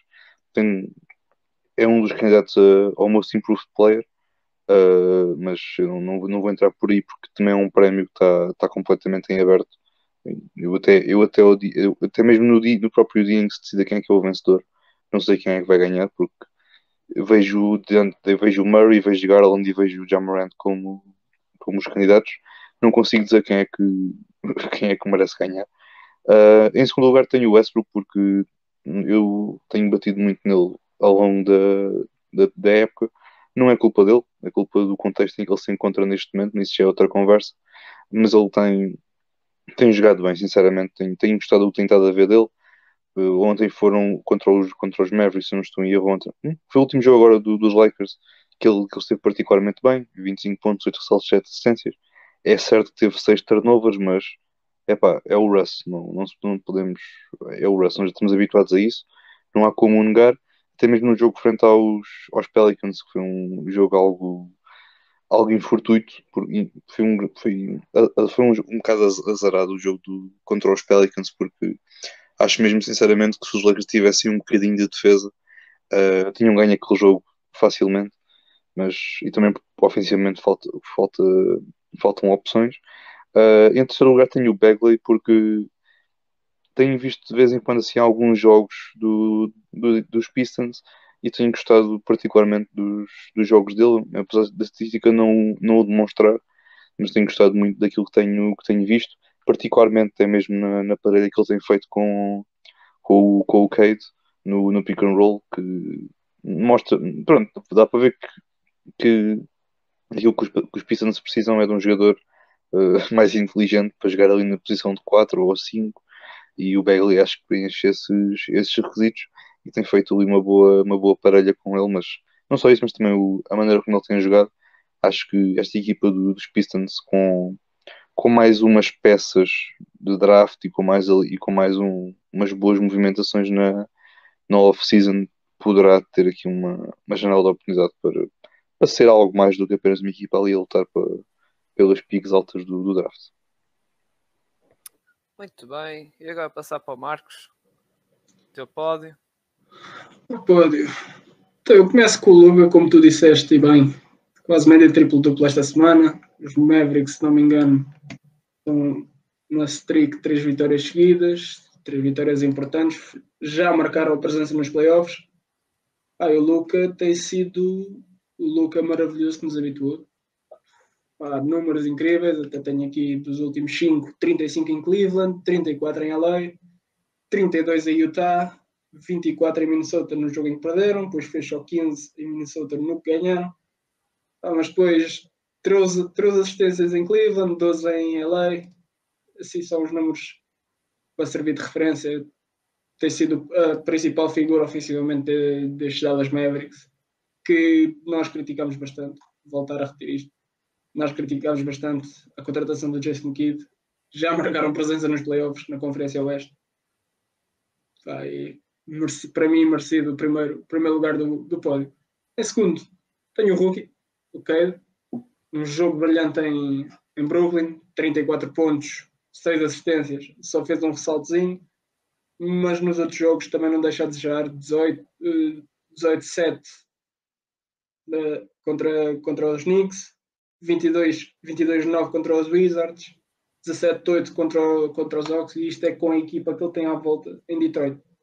Imaginar se calhar este Newt com um pouco mais de qualidade à volta dele, teríamos aqui uns números calhar mais inflacionados. E lá está, como falei há bocado e como nós falámos desde o All-Star Break, Kate tem sido um jogador esplêndido para, para os Pistons e temos, tem futuro na liga e pode levar os e, pode, e tem futuro no, em Detroit. Falta o resto. Por fim, tenho o Jordan Poole, que pá, do, da má fase que os Warriors estão a atravessar, o Poole tem sido o maior destaque daquela equipa. Uh, 38 em Phoenix, 25 em Memphis, 26 em Washington, 24 em, em Atlanta, 30 em Miami no único jogo que ganharam nos últimos 5. Mas em termos de lançamento, tem, tem estado esplêndido. Tem sido o melhor jogador, o melhor jogador ofensivamente destes Warriors. Estão sem Curry, estão, o Play joga, não joga back-to-backs, o Green também regressou há pouco tempo. Tem sido um dos motivos que pode, uh, um dos motivos de sorriso dos adeptos dos Warriors nestes, últimos 5 jogos tem sido o Jordan Poole. E acho que merecia aqui uma, uma mençãozinha aqui no, no top 3 da semana. Por acaso, também falaste pelo Twitter que tinhas uma menção honrosa. Tinha o Paul George. Tinha o Paul George que regressa, 34 pontos. Uh, não estou a lembrar do resto da statline, mas um comeback incrível contra os Utah Jazz. Os Jazz também não são a melhor equipa da liga, mas assim, os Clippers estavam. Estavam não. Estou em nono, se não me engano coisa assim do uh, género. Sim, sim, sim, sim. Então, não, estão em oitavo. Estão oitavo. Já estão em oitavo. 37 vitórias, o que é que é? Eles já assim, estavam numa onda negativa, eles. Já estavam numa onda negativa. Agora estamos a falar de uma oitava seed com Paul George. Vamos lá ver mais para a frente. Sim, era isso que eu ia te perguntar, por acaso pegar no Paul George e como também segues um bocado a equipa dos, dos Clippers, achas que isso vai mudar a realidade já agora? Uh, tá, com Paul George, só com Paulo Jorge, atenção. O Paulo Jorge é e, é difícil. E o, Norman, e o Norman Power também, acho que também. Eh, Norman Power é sempre mais uma ajuda. Mas é difícil. Do, assim, tendo em conta que eles têm oitavo, vão jogar com os Timberwolves, ficando tudo assim. Os Wolves estão, estão numa forma incrível. Podem perder com os Wolves, depois ficam com a oitava seed. As outras duas equipas é, é os Spurs e os Pelicans, ou, ou os Lakers. Mas assim, os Clippers contra os Lakers, a sentença está feita, pelo menos este ano os Lakers ainda não ganharam os Clippers. Não sei se ia ser agora. Desculpa, Gonçalo, mas é verdade. Uh, epá, eles apanharem os Suns ou os Grizzlies, complicado para eles. Mas fossem os Clippers, os Clippers saudáveis, completamente saudáveis, agora com Kawhi, com Norman Powell e Paul George, não era uma oitava ou sétima seed normal que eles tinham de ter pela frente. Pois podia, podia, complicar bastante as contas às equipas lá de cima, do, ou, sim, aos, sim. Grizzlies ou aos Suns. E, e, era preciso, lá está, o Paulo Jorge tinha que regressar. É um bocado a questão. Sim, muita, gente, muita, gente, Mas a regressar agora, ok, fez um jogo assim de coisa, mas falta ali na ritmo e uma coisa Falta é um ritmo, jogo de ritmo. season, outra coisa é playoffs e isto não é como os jogos do 2K, é que basta o jogador recuperar, ei, ele já está com uma forma física boa, Sim, joga mas aqui pronto, já lá 40 está. minutos. Pode ser uma equipa a terem atenção, especialmente no Sim, play-in. sim. Podem, Sim, podem aplicar ali um offset aos Wolves e ficam com a sétima seed. Sim, acredito sim, agora mais que isso acho É bastante, complicado, é complicado. bastante, bastante complicado. E pronto, vamos passar agora para o jogador de lata. Posso só, Que- posso só falar um bocadinho da situação do Paul George? Sim, pode Clippers. Uh, Não, eu acho que, acho que é um caso de estudo. Como é que um jogador falha uma, uma quantidade tonta de meses e depois do nada volta e faz aquela exibição. Acho que é, uma- acho que é um caso de estudo. Acho que, acho que a Estava gestão. guardado, acho- estava, estava guardado em laboratório. ah, eu, eu, eu acho que, eu acho que a gestão da load tem sido muito boa para o lado dos Clippers. Ah, não, era só isso. Eu acho, acho graça que. Bem, enfim, não, isso é. Dava, estás à espera que o Anthony Davis faça uma destas. Não, não, eu sei perfeitamente, que, eu sei perfeitamente que o Edi está mesmo lesionado. Eu questionei a veracidade da lesão do, do Paul George, mas pronto, isso é outra A conversa. lesão era no cotovelo. É pá, ó, ó Marcos, mas lesão no cotovelo, o gajo já, já, tem, já tem um problema no cotovelo já dá uns anos para cá. E aquilo nunca, nunca, nu- nunca, vá, nunca, salvo seja, dá um- teve aquela, aquela questão na, na, na bolha em que claramente via-se que ele não estava bem. Ok, foi operado, aquilo correu bem, tudo muito certo, voltou. Teve uma, teve uma época boa. Teve o Kawhi ao lado dele. O Kawhi ia fazendo a gestão, porque to- todos sabemos o histórico médico do Kawhi e com, e quão bem aquilo tem de ser gerido. Começou bem esta temporada e agora de um momento para o outro acabou e agora voltou e, e a vida continua e está tudo muito bom. Uma- uma É só isso que eu questiono. Eu, eu questiono a verdadeira veracidade das, de muitas das lesões na NBA hoje em dia. Estou a falar do Paul George como posso, posso falar de outro qualquer. O AD é diferente, porque o AD nós sabemos que a manicure que ele faz não é a melhor, nem a pedicure. Acho que não sei se é das, se é das unhas, Olha. se é da pessoa que faz, que faz as unhas. Olha, Mas eu Não questiono a veracidade o Marcos não é é adepto. O Marcos não é adepto Opa. dos OKC dos Trailblazers, nem dos Pacers. Isso, essa malta Pá, toda assim, em termos de lesões não te consigo ajudar. porque É, Eles não, lá em mas Miami, é eles é Miami para- é fibra. é- é- é Eles acho que é aquelas é- barras mas- energéticas, mas estás a ver? Que o Não, Spo mas- dá antes do jogo, toma lá, Não, toma mas- cada um. Um pranchetas. um, um bocado a pegar nessa questão das lesões, o que fico mais um bocado parvo foi quando fui ver lá está, a ficha de jogo dos Trailblazers e OKC, tanta gente lesionada, Ah, indisponível, sim, não o, sei o, que Shea, mais. o Shea foi. Desligaram agora a época dele.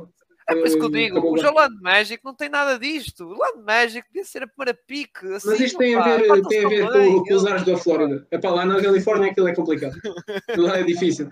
Agora na, na Flórida é tudo mais fácil. Pá, vocês têm o vosso, um bocado como o Marcos disse, e até aproveitar aqui o António dizer.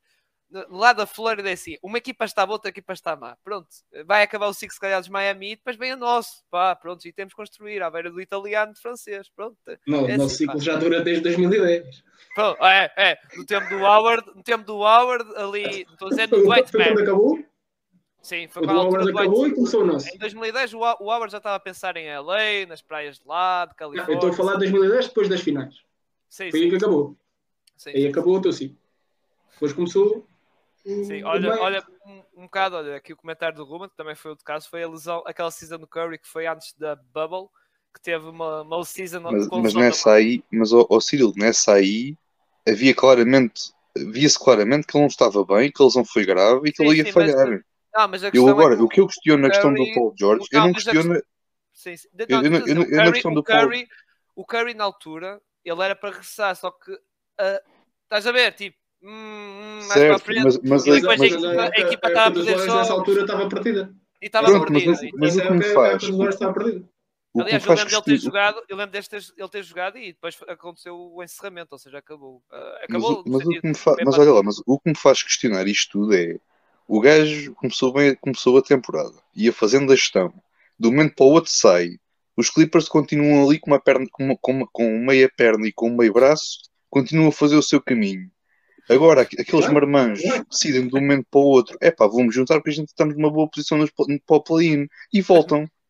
É pá, Ah, ah, é, ah, e atenção, eu estou a falar Claro. agora e podia ser a mesma coisa que os Lakers, por exemplo, se o LeBron dissesse, "Epá, olha, não vou jogar mais, só volto quando os Lakers estiverem no play, por exemplo. António, fica aqui, António, fica uma sugestão para descrever de borracha laranja. Uh, não, daqui a um par de semanas é o regresso do Kawhi Leonard. o grande, excelente Greta. Ia quando o Calaifa regressar, mano. Meus amigos. Mas pronto, uh, vamos aqui Ele para o jogo vamos aqui para o jogo de lata. Uh, prontos, uh, Gonçalo, Gonçalo não, uh, Marcos, escolheste aqui o Wiggins. Pronto, Epá. eu não pus aqui os números, prontos, mas acho que foi mais por causa da questão do lançamento, 16% de triplos esta Sim, semana. epá, é assim. eh, Nos Warriors tinhas três All-Stars este ano. Três? eh? Sim, três. Sim, sim. O Green não jogou. E no meu pódio tenho lá o Jordan Poole, tendo em conta que o Curry está lesionado e o Green voltou agora de lesão. O terceiro All-Star é o Wiggins, era ele que devia se calhar estar a assumir a equipa ou ser a principal. Pá, principal- ele- jogador Ele é All-Star, ele é All-Star para os coreanos, não te esqueças. Está lá, os está lá o nome dele, está lá o nome dele, usou o equipamento.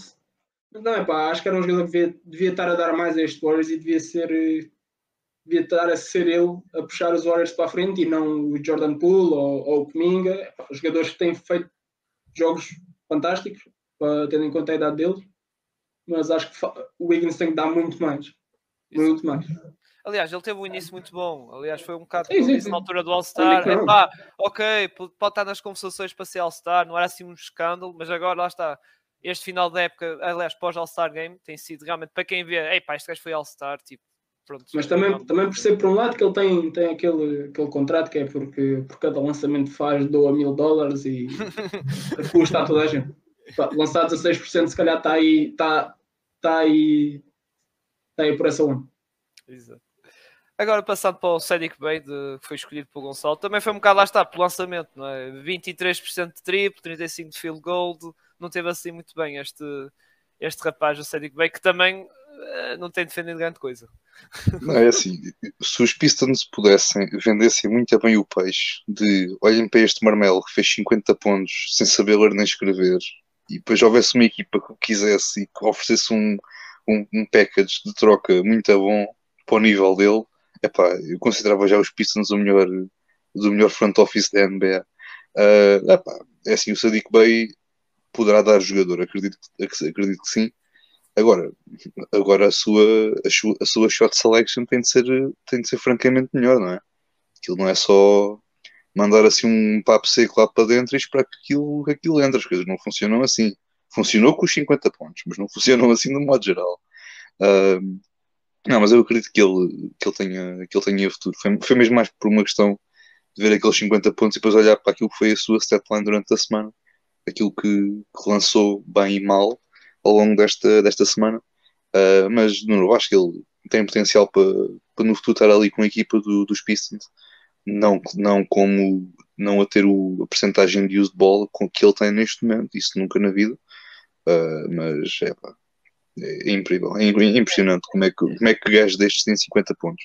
Mas dou-lhe uma coisa boa: ele faz parte de um de sete jogadores que ainda está, ainda pode cumprir os 82 jogos numa época inteira. Isso por si só já é, já é, já é bom, já é interessante. Eu acho impressionante a maneira de tu picares-me de tal maneira. 50 pontos. Ah, Já viste que eu sofro, António? Tu és meu rival, pronto, está com o Marcos. Já viste que eu sofro? Ele destacou pai mas 4 vezes, 50 pontos. O jogo de 50 pontos. Foi contra quem? Contra os meus Orlando Magic. Pronto, é Ah, isto. foi? Foi. É, olha ele- olha ele a dizer, ah, foi, ah, não sabia, ah, não sabia. Foi, foi- olha, foi naquele dia que só houve esse jogo. É pá, é pá. Estava toda a gente, estava toda a a gente a ver. a March Madness e. Pois, aquele jogo o Twitter, é pá, olha, Sadiq foi 50 pontos. Pá, pá, peraí, que é se passou?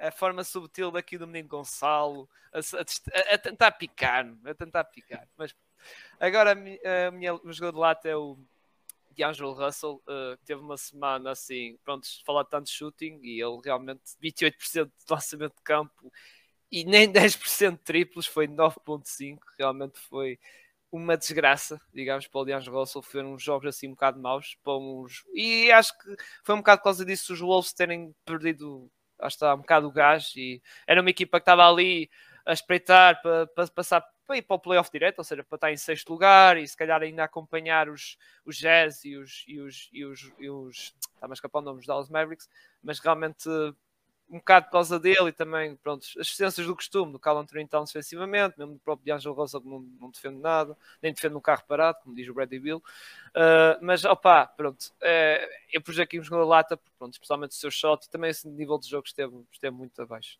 do, do esperado. Agora, vamos passar aqui para os pódios das equipas da semana em que eu escolhi os Memphis Grizzlies. Pá, que dizer, semana 100% vitoriosa, sem já Morant que está lesionado, só deve regressar, muito provavelmente vai regressar se calhar nos playoffs, acho que não deve jogar mais nenhum jogo na season, acho muito dificilmente. Uh, o, o, Eduardo Martins diz que, pegando na questão do Anjo Russell, diz que está a lixar a sua final da fantasy dos podcasts. Pois. Boa sorte, Eduardo, boa sorte, que é contra o, o Igor Gonçalves do Afundo da 3. Uh, mas que estava a dizer, Memphis Grizzlies, sem já Morant, mesmo assim semana 100% vitoriosa, a mostrar que, é, que tem um excelente coletivo, continuam a ganhar jogos e pá, é como eu digo, aquele coletivo, Desmond Bain, Terence Jackson Jr., uh, mesmo pessoal do banco, o, o, Jones, que é o suplente do Jamoran, também teve, teve muito bem. Epá, esta equipa realmente é fantástica e muito, muitos, muitos parabéns e vamos ver como é que vai ser nos playoffs. Temos algumas expectativas delas, ainda por cima agora com estas questões todas de, dos Warriors com estas lesões e mesmo, e mesmo lá está, os Nuggets que pronto, Michael Porter e Jamal Murray não regressam, é, é uma equipa a reter e do olho. Uh, os Toronto Raptors, pá, semana também 100% vitoriosa, 4 jogos, 4 vitórias. Siaka ontem teve soberbo. Scotty Barnes também, já falámos muito dele, também tem uma semana muito boa. Frank Lambit um bocado apagado, mas Gary Trent Jr. compensou com os seus pontos os seus estilos, lá está os seus roubos de bola e isso. E lá está outra equipa que também joga muito bem coletivamente, muito forte, sinceramente.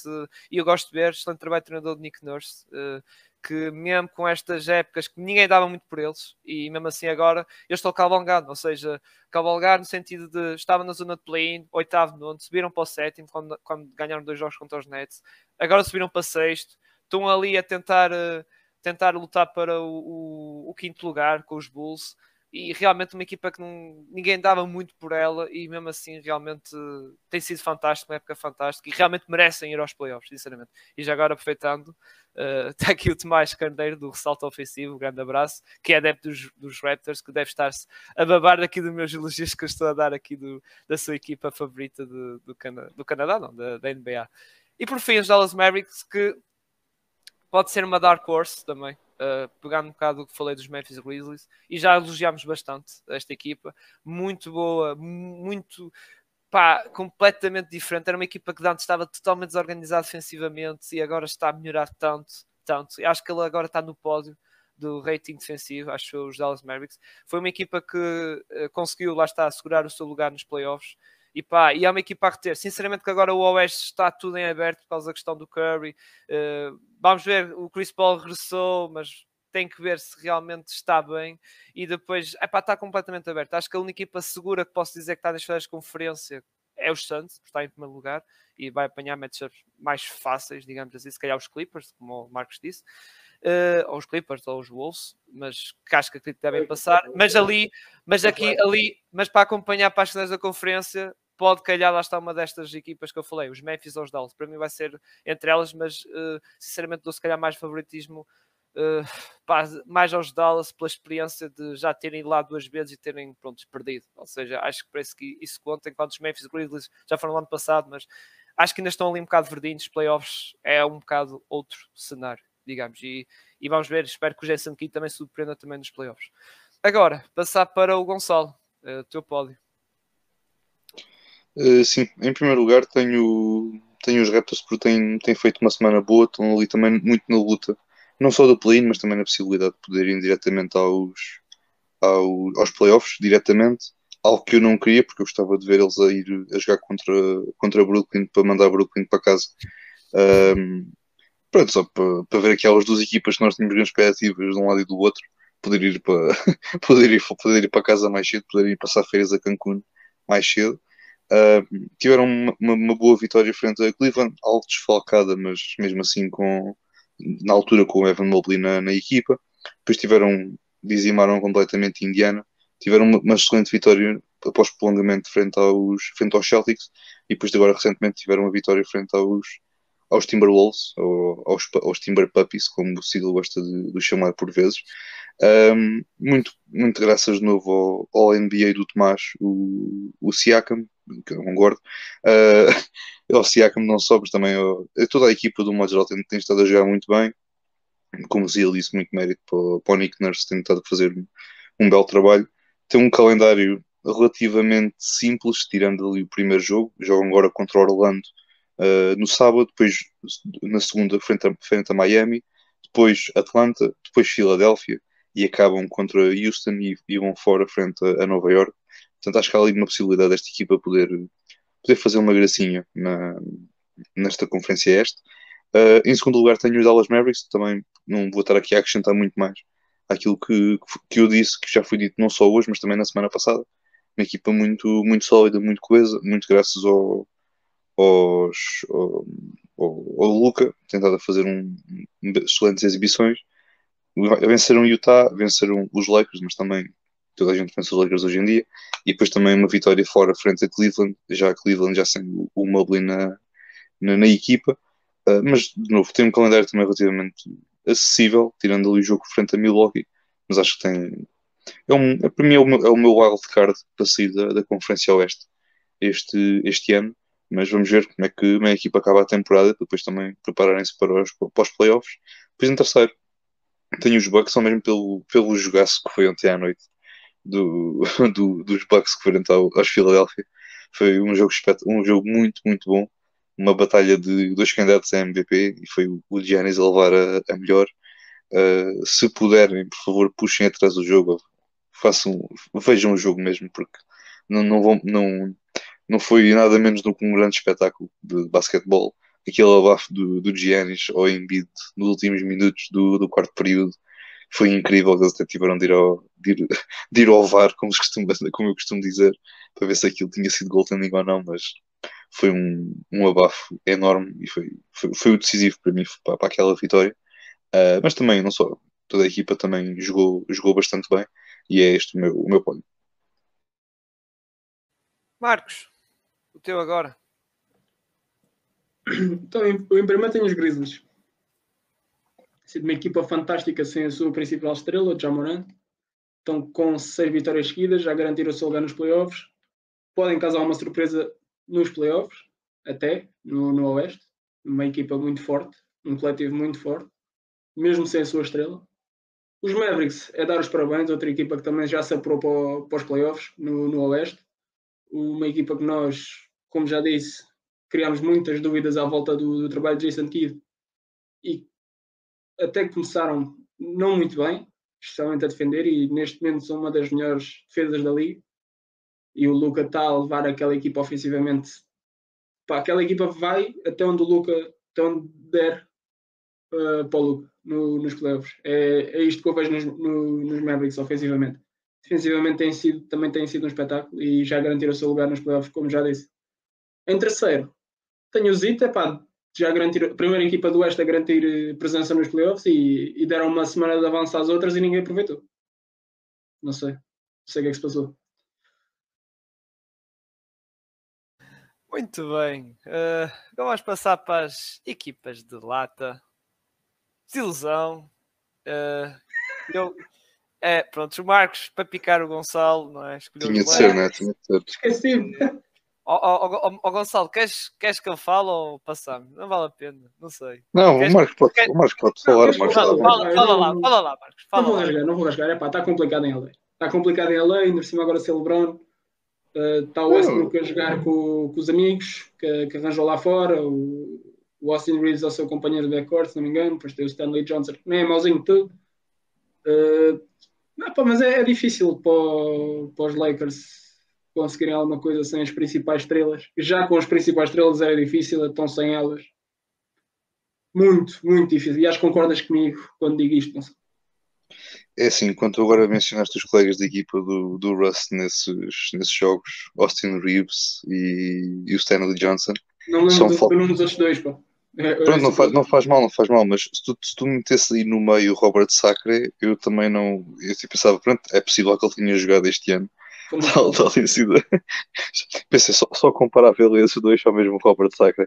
Uh, não, mas eu de novo eu vi o jogo do, contra os Pelicans, que era um jogo provavelmente muito importante para os, para os Lakers, e de novo, se os Lakers continuo mesmo a dizer, se os Lakers tivessem um bocadinho de defesa, acredito plenamente que eles tinham ganho aquele jogo, porque a equipa eu não consegui apontar algo mal naquela equipa naquele jogo, foi simplesmente pronto, uma equipa que defende decente, de uma forma decente, que é os Pelicans, frente a uma equipa que não defende, que é os Lakers, mas acho que não, eu não tenho muito. É assim, a semana foi o que foi, mas. Pronto, e não, não... vou rasgar mais. Obrigado, obrigado. Eu prometi é, é, que não e não.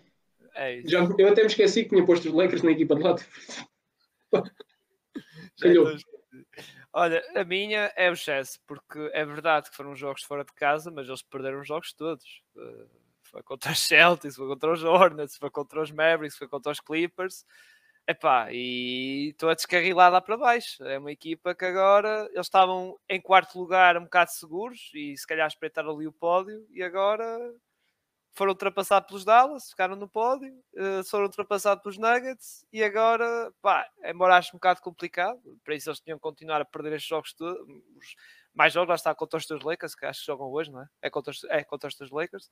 Tinham que perder hoje contra os Lakers, que é complicado perder contra os Lakers, estou a brincar, mas uh, tinham que perder e os Wolves ganhar para, prontos, estarem a lutar para o playoff direto. Mesmo assim, tive pôr aqui um bocado de ilusão pelas 5 derrotas seguidas que tiveram. Uh, Gonçalo, também és da mesma opinião que eu, também foi a tua equipa. Sim, foi não, não só por isso, mas também por, pelas declarações do, das duas estrelas da equipa, das da equipa, em que curiosamente serão os dois a mesma coisa, mas em pontos de reportagem diferentes. Em que o Donovan Mitchell a dizer que é outra vez mais do mesmo, este ano é, é mais do mesmo, acontece sempre a mesma coisa e depois o Rodrigo Gobert a dizer exatamente a mesma coisa mais tarde. Uh, é assim, é, o que tu indica será mais uma temporada para, para, os Jazz. Agora vamos ver aquilo que eles querem fazer. Mas, sabe, se, se houver pessoas que, que, pensem, que ponderem essa possibilidade de, de os não me parece, porque acho que não, há, não acho que não é, não é por aí. Olha, e, e vou dizer uma coisa: eh, lembras-te da das nossas previsões da, da app, do, do ano 2022, a desilusão, eu disse que era o Jazz, porque ia ser mais do mesmo. Foi quando. Foi, e, e, eu, eu curiosamente acho que os meti no pódio na, na, na pronta regular, veio bem a minha burrice. E tu disseste sim, yeah, pode ser uma surpresa, pode ir às finais da conferência, essas coisas. Isto é tal coisa. E eu disse, isto... o Jazz vai ser a mesma coisa. E até acho que foi o Costa. Não, estão a jogar diferente, estão não sei o que, sei que mais, opa, e para mim, eles já são, eles são sempre assim, na fase regular, pronto, mas depois, opa, eles embora agora está acontecendo a fase regular, mas nos playoffs eu não acredito. Aliás, isto é, isto é, tipo, agora... um gajo, isto é tipo um gajo a fazer, a fazer dois testes. O teste teórico corre sempre bem porque é teoria, é só decorar e está a andar. Só depois na prática isto é que é mais lixado porque aparece aqui muitas situações em que não dá. Mas vamos ver. Agora, se acabasse agora e apanhar os Dallas, mas eu dou, eu dou favoritismo aos Dallas Mavericks na mesma, nos playoffs. Agora, vamos passar para o lado oeste, que uh, vou está aqui um bocado surpreendente, pus aqui os Sixers, mas eh, pronto, pus porque é, já acabou a lua de mel, digamos, entre o Embiid e o James Harden, naqueles dias maravilhosos que ganhavam jogos, que um fazia triplo-duplo, o outro marcava 40 e tal pontos, ou, ou, ou, e lá está aí também umas dúzia de ressaltos. E acho que já acabou isso e estas derrotas que eles tiveram contra os Bucks, é verdade que foi super reunido, decidido até ao fim, também a derrota contra os Suns, vale um bocado isso, é dizer é pá, vocês são candidatos, mas não vão reinar o Oeste, digamos assim, não vão fazer vocês reinar o Oeste. E está-se a ver já, atualmente, já as lacunas, aquelas lacunas que muita gente suspeitava. O James Harden, que parece que voltou, o, playoff de James Harden voltou mais cedo um bocado, que já metia até lata, acho que foi na semana passada há duas semanas, foi um bocado isso. É, é, pá, é aquele jogo que não gosto mesmo nada de James Harden. É, agarra muita bola, mastiga muita bola, ok é bom passador, mas opa, e às vezes também tem jogos de lançamento terríveis. E o Embiid, pronto, já é sempre aquele jogo, aquele post move, sempre a atacar o cesto, também para sacar faltas, para ir à linha lance livre. E, pá, e é um jogo chato. Não gosto do jogo dos Mavericks. Eh, dos Mavericks não, do, dos Sixers. Os Mavericks têm adorado, desculpa. peço desculpa. Mas os Sixers não têm gostado deste estilo de jogo. Não, não gostado e não me cheira que, eh, pá, atualmente nem sei em que lugar eles estão, se estão em terceiro ou em quarto. É verdade que vão passar a primeira ronda, se apanhar os Cavaliers, ou se apanhar se calhar os Raptors, ou pronto, se apanhar os netos já vai ser muito bonito, não é? Mas uh, depois para a segunda ronda vai ser muito difícil. Uh, contra Bucks ou o JIT daqui do António e do Marcos vai ser complicado. Uh, por fim, Marcos, Pacers estão sempre a perder, a descarrilar lá para baixo. Estou ali a competir com os meus Orlando Magic para o draft. Olha, os Pacers foi porque ah, tinha que pôr alguém e já tinha, vi as equipas estavam todas lá embaixo, já tinha posto pelo menos uns três, que eram os Knicks, os Pistons e os Magic, eu assim, olha, os Pacers acho que nunca meti, vou meter os Pacers. Mas o que me chamou mais a atenção foi os números o, os números expressivos, que é 125 dos Nuggets, 132 dos Hawks, 131 dos Raptors e 133 dos Grizzlies. Isto tudo jogos seguidos. Pá, é, é que eu digo, os, os, os Eu sei que o tanking está assumido, mas calma. A Tá. única coisa boa de ver os. Pacers é o, o, pronto, o, o jogador favorito da Clara do Coast to Coast, que é o Oliver. O Halliburton. Pá, acho, que ele tem, acho que ele tem 60 assistências com 9 turnovers, o que é que é? Uma coisa assim. E uma stat aí Sim, ele houve um jogo que fez 15 assistências e 0 turnovers, que até ela falou disso no episódio. nessa ordem, uma coisa assim, epá, um, uma stat assim gira. Mas epá, deve ser o ponto mais alto dos Pacers. Estão com 5 derrotas seguidas também. Um dos motivos de interesse, digamos. Gonçalo, Cavaliers, que deixou para o play-in, não é? Para a zona de play-in e está complicado. Sim, não, não- eu não, os- não os coloquei aqui por uma questão de terem, terem estado numa sequência de muitos jogos a perder, ou isso mesmo mais pela, pelo que eu tenho dito. A equipa começou também a temporada, foi perdendo o Ricky Rubio, depois Ricky Rubio que converteu-se no Case Lavert, teve o Sexton também lesionado, e Jared Allen agora também lesionado infelizmente, à partida poderá regressar ali no, na fase final da, da temporada regular, ou se, ou poderá também isso acontecer, eles estenderem mais para, até ao- na altura do play-in. Ah, e depois também agora foi mais recentemente a lesão do, do Mobley, que acho que está a deitar um bocado por terra. Aquilo tem sido uma bela temporada por parte do- dos Cavaliers, porque tentando ali encontrar um rumo, um caminho para, para o futuro, e agora pronto, podiam ir aos playoffs para ser uma história mais bonita, mas assim torna-se um bocado mais complicado para eles ah, poderem, poderem atingir aquilo- os objetivos deles. Aqui o Landi está muito preocupado quem está escondido atrás do layout azul, que era o, o António Dias. Tu já tiveste no triplo duplo, acho eu, do, do Landi. Acho que já participaste, eu acho que já te vi lá. Sim, sim, sim, sim. Tive, É. tive. Pronto. Pá, Landim, grande abraço. Pá, está aqui o António. Pá, por isso, não sei se, se, se o reconheces. Também é outro, outra pessoa que usa óculos. Lá está, somos quatro pessoas a usar óculos. Lá está, isto é um podcast. O Marcos continua a olhar para nós. Opá, ele é assim. Ele, ele, ele agora é. Estás a ver como é que é o Eric Spolstra? Ele só olha, olha para, agora o- para a coisa. é. Ele tira, ele tira a prancheta para o chão e o. E, a caneta. Não, olha, eu de- desde que tivemos essa conversa aconteceu aquilo que aconteceu. Agora só olho de lado, Holandinha, pá, desculpa. É, é. Desde que tu me disseste que eu tinha que olhar para a frente, os dedos descarrilaram um bocadinho. Por isso É- agora é isso, é continuo, isso. continuo a olhar eh, para o ecrã. para o ecrã. Se- Senão aquilo, o Eric, o Eric Spolstra vai receber o contrato do Dana White da UFC para, para ir lá.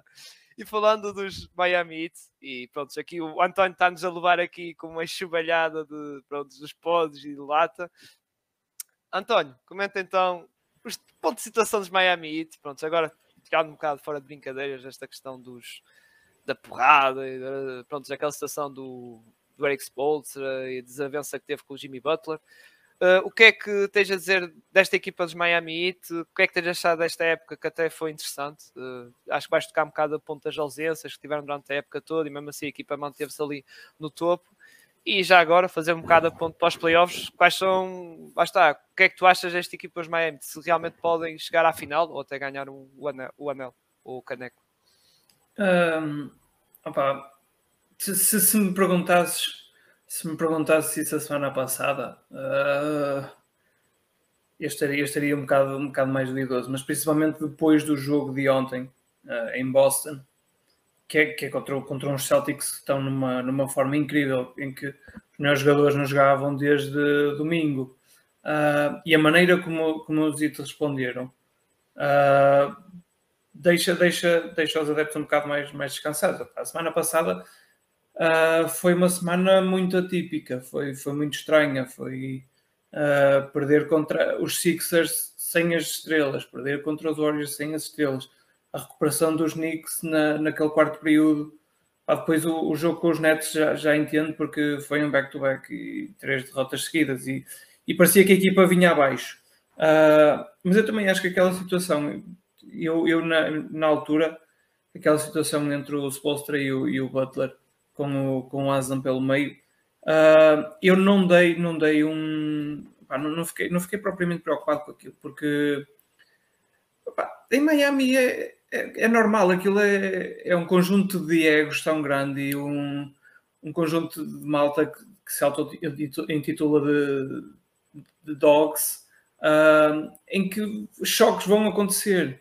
Aquilo é muita gente uh, com, com um ego muito grande e aquilo, aquilo vai acontecer. O que me estava a preocupar mais era mesmo a maneira como a equipa estava uh, quase em velocidade de cruzeiro a passar pela, pela fase regular e já vinha ali, pá, agora vamos adormecer um bocadinho e vamos. Os jogos estavam constantemente em que os Miami ganhavam uma vantagem e depois no, no final deixavam a vantagem e andavam sempre a correr atrás do prejuízo no, no fim do jogo.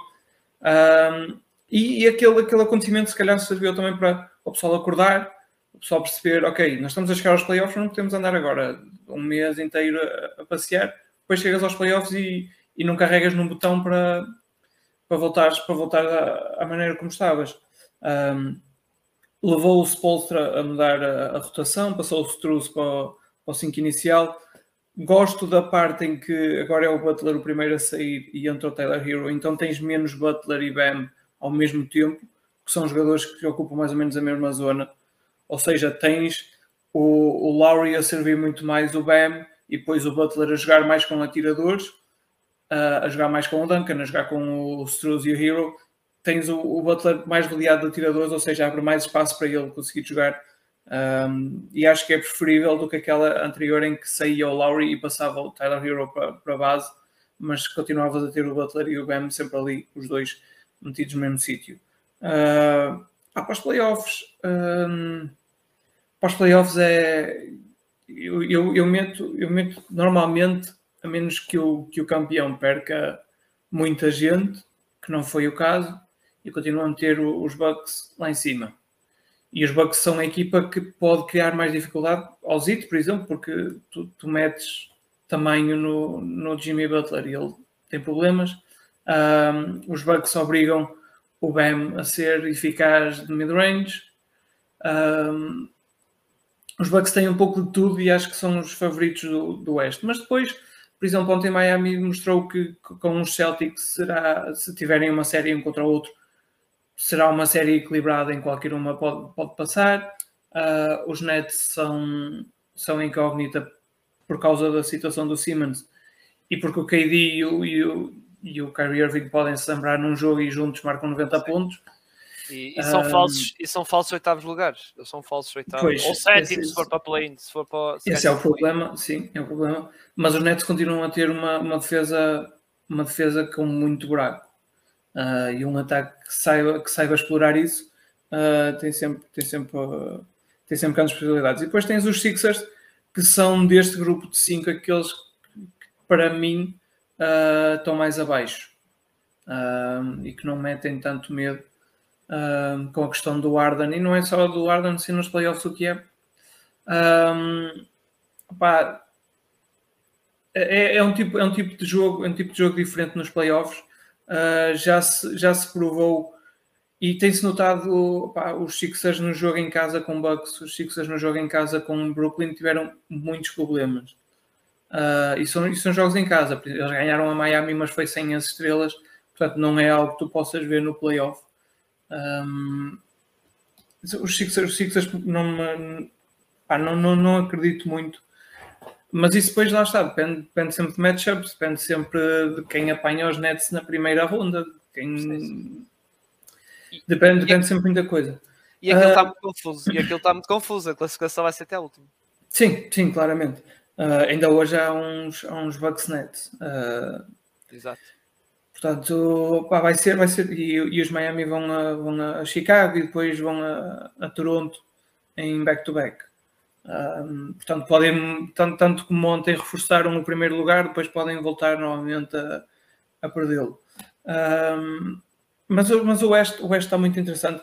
E lá está, esta semana para os Miami serviu para, para voltarem a perceber, ok, nós estávamos no, nós estávamos no, no caminho certo, viemos um bocadinho abaixo porque descansamos, mas eles provaram eles próprios ontem que, ok, nós, nós, temos, nós temos o que é preciso, tem a parte defensiva. O que eles fizeram ontem aos Celtics defensivamente no fim, um, em que eles tentaram atacar o Struz da mesma maneira que os Knicks atacaram a semana passada, e o Struz tem dois, dois, dois desarmes e, um, e uma charge uh, nos últimos 3 minutos ou 2 minutos. Um, o Zito tem, se ganharem alguma coisa este ano, será pela defesa. será Sim, sempre sim. pela defesa, porque o que tem, o que tem defensivamente é, é, é muito bom. Ofensivamente tem, tem um mínimo exigível, ah, mas não, não, será, não será por aí. Eu acho que a nível defensivo, se calhar, pronto, tem os Bucks, mas acho que é a equipa mais completa a nível defensivo. Mesmo Sim, sim. Mesmo se fores buscar no banco. É verdade, tem ali o Duncan Robinson, Tyler Hero, mas sabem tapar isso, eles sabem tapar. Depois tens o Butler, tens eh, lá está esse, essa malta que, mesmo o Martin, que até defende bem, não, não é assim Sim. grande defensor, Sim, mas até Martin- cumpre. O Martin, dizer, o Martin é. Aliás, o Martin é provavelmente. Ainda, ainda, ontem estava, ainda ontem estava a discutir isso com o Lucas, que teve- acho que foi a semana passada aqui.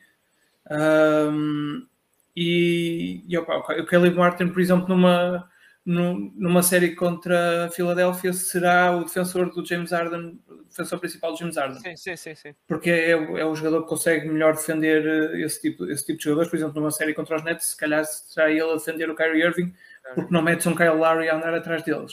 Sim, o Kyrie- Ah. e o Kyle Lowry já não tem idade muito para essas danças. Exatamente, exatamente.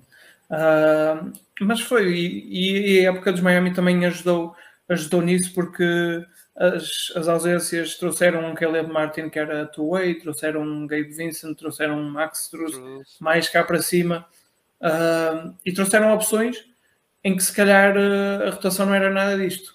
Em que a rotação seria esperar um bocado também que chegasse o Vitor Oladipo, o Markif Morris, que ah, agora está sentado no banco, era claramente a opção a 4 e provavelmente vai ser, vai ser a opção, dependendo do matchup, para 5 em vez do Deadman. Ah, mas opá, é, é uma equipa experiente que sabe, que sabe o que está a fazer Uh, que defensivamente, se estiver no, se estiver no topo do- das suas capacidades defensivas, vai sempre criar problemas a, a toda a gente. E depois mesmo há aquele jogador turco que eu já me esqueço sempre do nome dele, que também ah, O foi quando o Yurt 7. Yurt o 7, Seven, que também correspondeu muito bem quando pronto, Sim, o sim. Deadman e o Mané Baixo esteve fora. Finalmente, uma última pergunta que é do, aqui do chat do Nuno e também daqui do, do nosso podcast, eh, que é para ti, falando do, do JIT. Qual é a janela temporal deste molde ou desta equipa do JIT? Um, dois, três anos? A pergunta pronto, genuína da parte dele. Ok, se estivermos a contar com este ano, eu diria dois. Ahm, mais, mais uma vez, outra, outra coisa que eu, lá está, eu estava a falar com o Lucas ontem e uma coisa que ele me disse foi ah, que esta equipa vai odiar mais os adversários do que eles próprios. Portanto, os, os It estão bem neste momento porque eles vão, vão odiar mais os adversários do que eles próprios para já. E um ano, um ano de imaginem-se imagine-se que, que até se apanha os Nets e é eliminado na primeira ronda, ou apanha-se alguém na segunda ronda e é eliminado. A, equipa ainda consegue safar isso e ok, para o ano vamos tentar novamente, vamos tentar fazer uma alteração aqui a outra e tentar novamente. Se o segundo ano não resulta, aqueles, aqueles jogadores não, não, aguentam, não aguentam outra vez. Pela idade, pelo ego, começa, começa a sair muita coisa, começa a sair muita coisa do, do previsto. Portanto, eu diria máximo dois anos contando com este, ou seja, é este ano e o próximo. E depois já a questão do Tyler Hero, o tal do ordenado, a extension, há muita coisa. Tens Há o salário do Jimmy Butler, que no final do, do contrato vai ser Sim, um é isso. Sim. É isso, é isso, é isso que estou a dizer. É que tens o contrato do Duncan Robinson, tal shoot exception, que nós sugerimos à NBA já agora. e, eh, e isso, e depois é o Bam, é o Butler, é o Laurie, é, é muito, vai ser muito O complicado. Duncan vai doar metade do salário ao Struz, no final da época. Ah, ok, pronto. Ao Strutz e ao Gab Vicente, não é? Aos dois. Não, ao Vincent não. Não, Vicente. O Vincent comprou ações nos 76ers cada vez contra eles. Mas pronto, Uh, malta, antes de encerrar aqui o, aqui o podcast, queria dizer notícias um bocado última da hora, que foi aqui, até foi do Shams, a dizer, falando de JIT, que Tim Hardaway uh, foi 5 vezes All-Star e número 10, uh, camisola número 10 retirado dos Miami foi anunciado para o, prontos, para o Net Smith, Smith Memorial Hall of Fame e também o Manu Ginobili, uh, mítico, lenda de, dos Também é uma lenda do Zit, quando jogava contra eles. quando Ganda jogava Manu, contra eles. Ganda Manu, pá. Pronto, é só mesmo para, pronto, para fechar aqui o episódio. E eh, antes de. Antes não, Marcos, faz o teu momento de publicidade. teu grande momento. no grande momento. Então podem nos seguir no Instagram e no Twitter, podem nos ver no YouTube e podem nos ouvir no Spotify, Anchor, Apple Podcasts e Google Podcasts. Muito bem. Espetáculo. Espetáculo. É assim, malta. É seguir para as redes sociais. Uh, António, queres fazer um plug do Baixa Laranja? Se vais publicar alguma coisa este, este fim de semana, sexta ou sábado? Uh, sim, esta semana sai, vocês sabem, sai todas as semanas a newsletter. Esta semana temos uh, um artigo sobre um certo, um certo senhor que tem medo de, de vacinas. Um, depois, depois estejam atentos. Uh, e, e vão sair, é, o Jonathan, é o Jonathan Isaac. É o Jonathan sim, Isaac. Sim, sim, sim, sim, sim, deve ser, sim. Ele também, ele também, tem medo, ele também tem medo. Não, não, não, este, este, é, o, este é o mais conhecido. Um, ah. O Aaron e pronto. é o, John, John Stockton. Olha, olha. Alô, Famer. Nossa Senhora. Uh, não, mas opá, sigam, sigam o trabalho de, de, toda a malta que está lá, uh, porque tens, uh, tem, tem, muito conteúdo, muito conteúdo interessante sobre, sobre vários temas à volta da NBA. pá, e, se, e, se, e se gostarem também, sigam-me a mim, sigam o trabalho. Vão começar a sair algumas cenas interessantes uh, nos próximos tempos. e mesmo que não gostem, opá, sigam na mesma, nem, nem que seja para dizer mal. Um, eu fico chateado, mas é só um bocadinho. Um, e, e, e sigo esta malta do Pausa Técnica porque eles, porque eles fazem um, um belo podcast aqui uh, e tem, tem sempre, para além, para além destas, três, destas três mentes espetaculares de, de sobre a NBA, tem sempre, ou muitas vezes, um, convidado muito interessante. Mas é sempre interessante uh, seguir. E, e, e, para além de falarem do, da NBA, também falam de, do basquete nacional, que é sempre, que é sempre muito importante. E também, já agora, uh, que era isso que eu queria falar, uh, antes de fecharmos e anunciar um bocado os nossos próximos planos. Amanhã vou, vou ser eu pronto, uh, a fazer um episódio também aqui no YouTube, vai ser só exclusivo no YouTube, sobre a antevisão do March Madness. vou trazer dois convidados que estão certos, vamos ver se vem mais um, um terceiro dois ou três convidados para falar, para fazer uma antevisão e um bocado, um bocado rescaldo do que aconteceu antes, mas principalmente mais focado na Final Four, onde está North Carolina, Duke, Kansas e também está-me a escapar o nome Villanova. Vamos comentar. Os Hurricanes já foram eliminados, já não interessa. Sim, sim, pronto. Sim. A equipa de Miami já foi. Atenção, foi uma boa surpresa, Marcos. Não tens de estar com. Foi a primeira vez que chegaram aos Elite Eight. Exato, exato.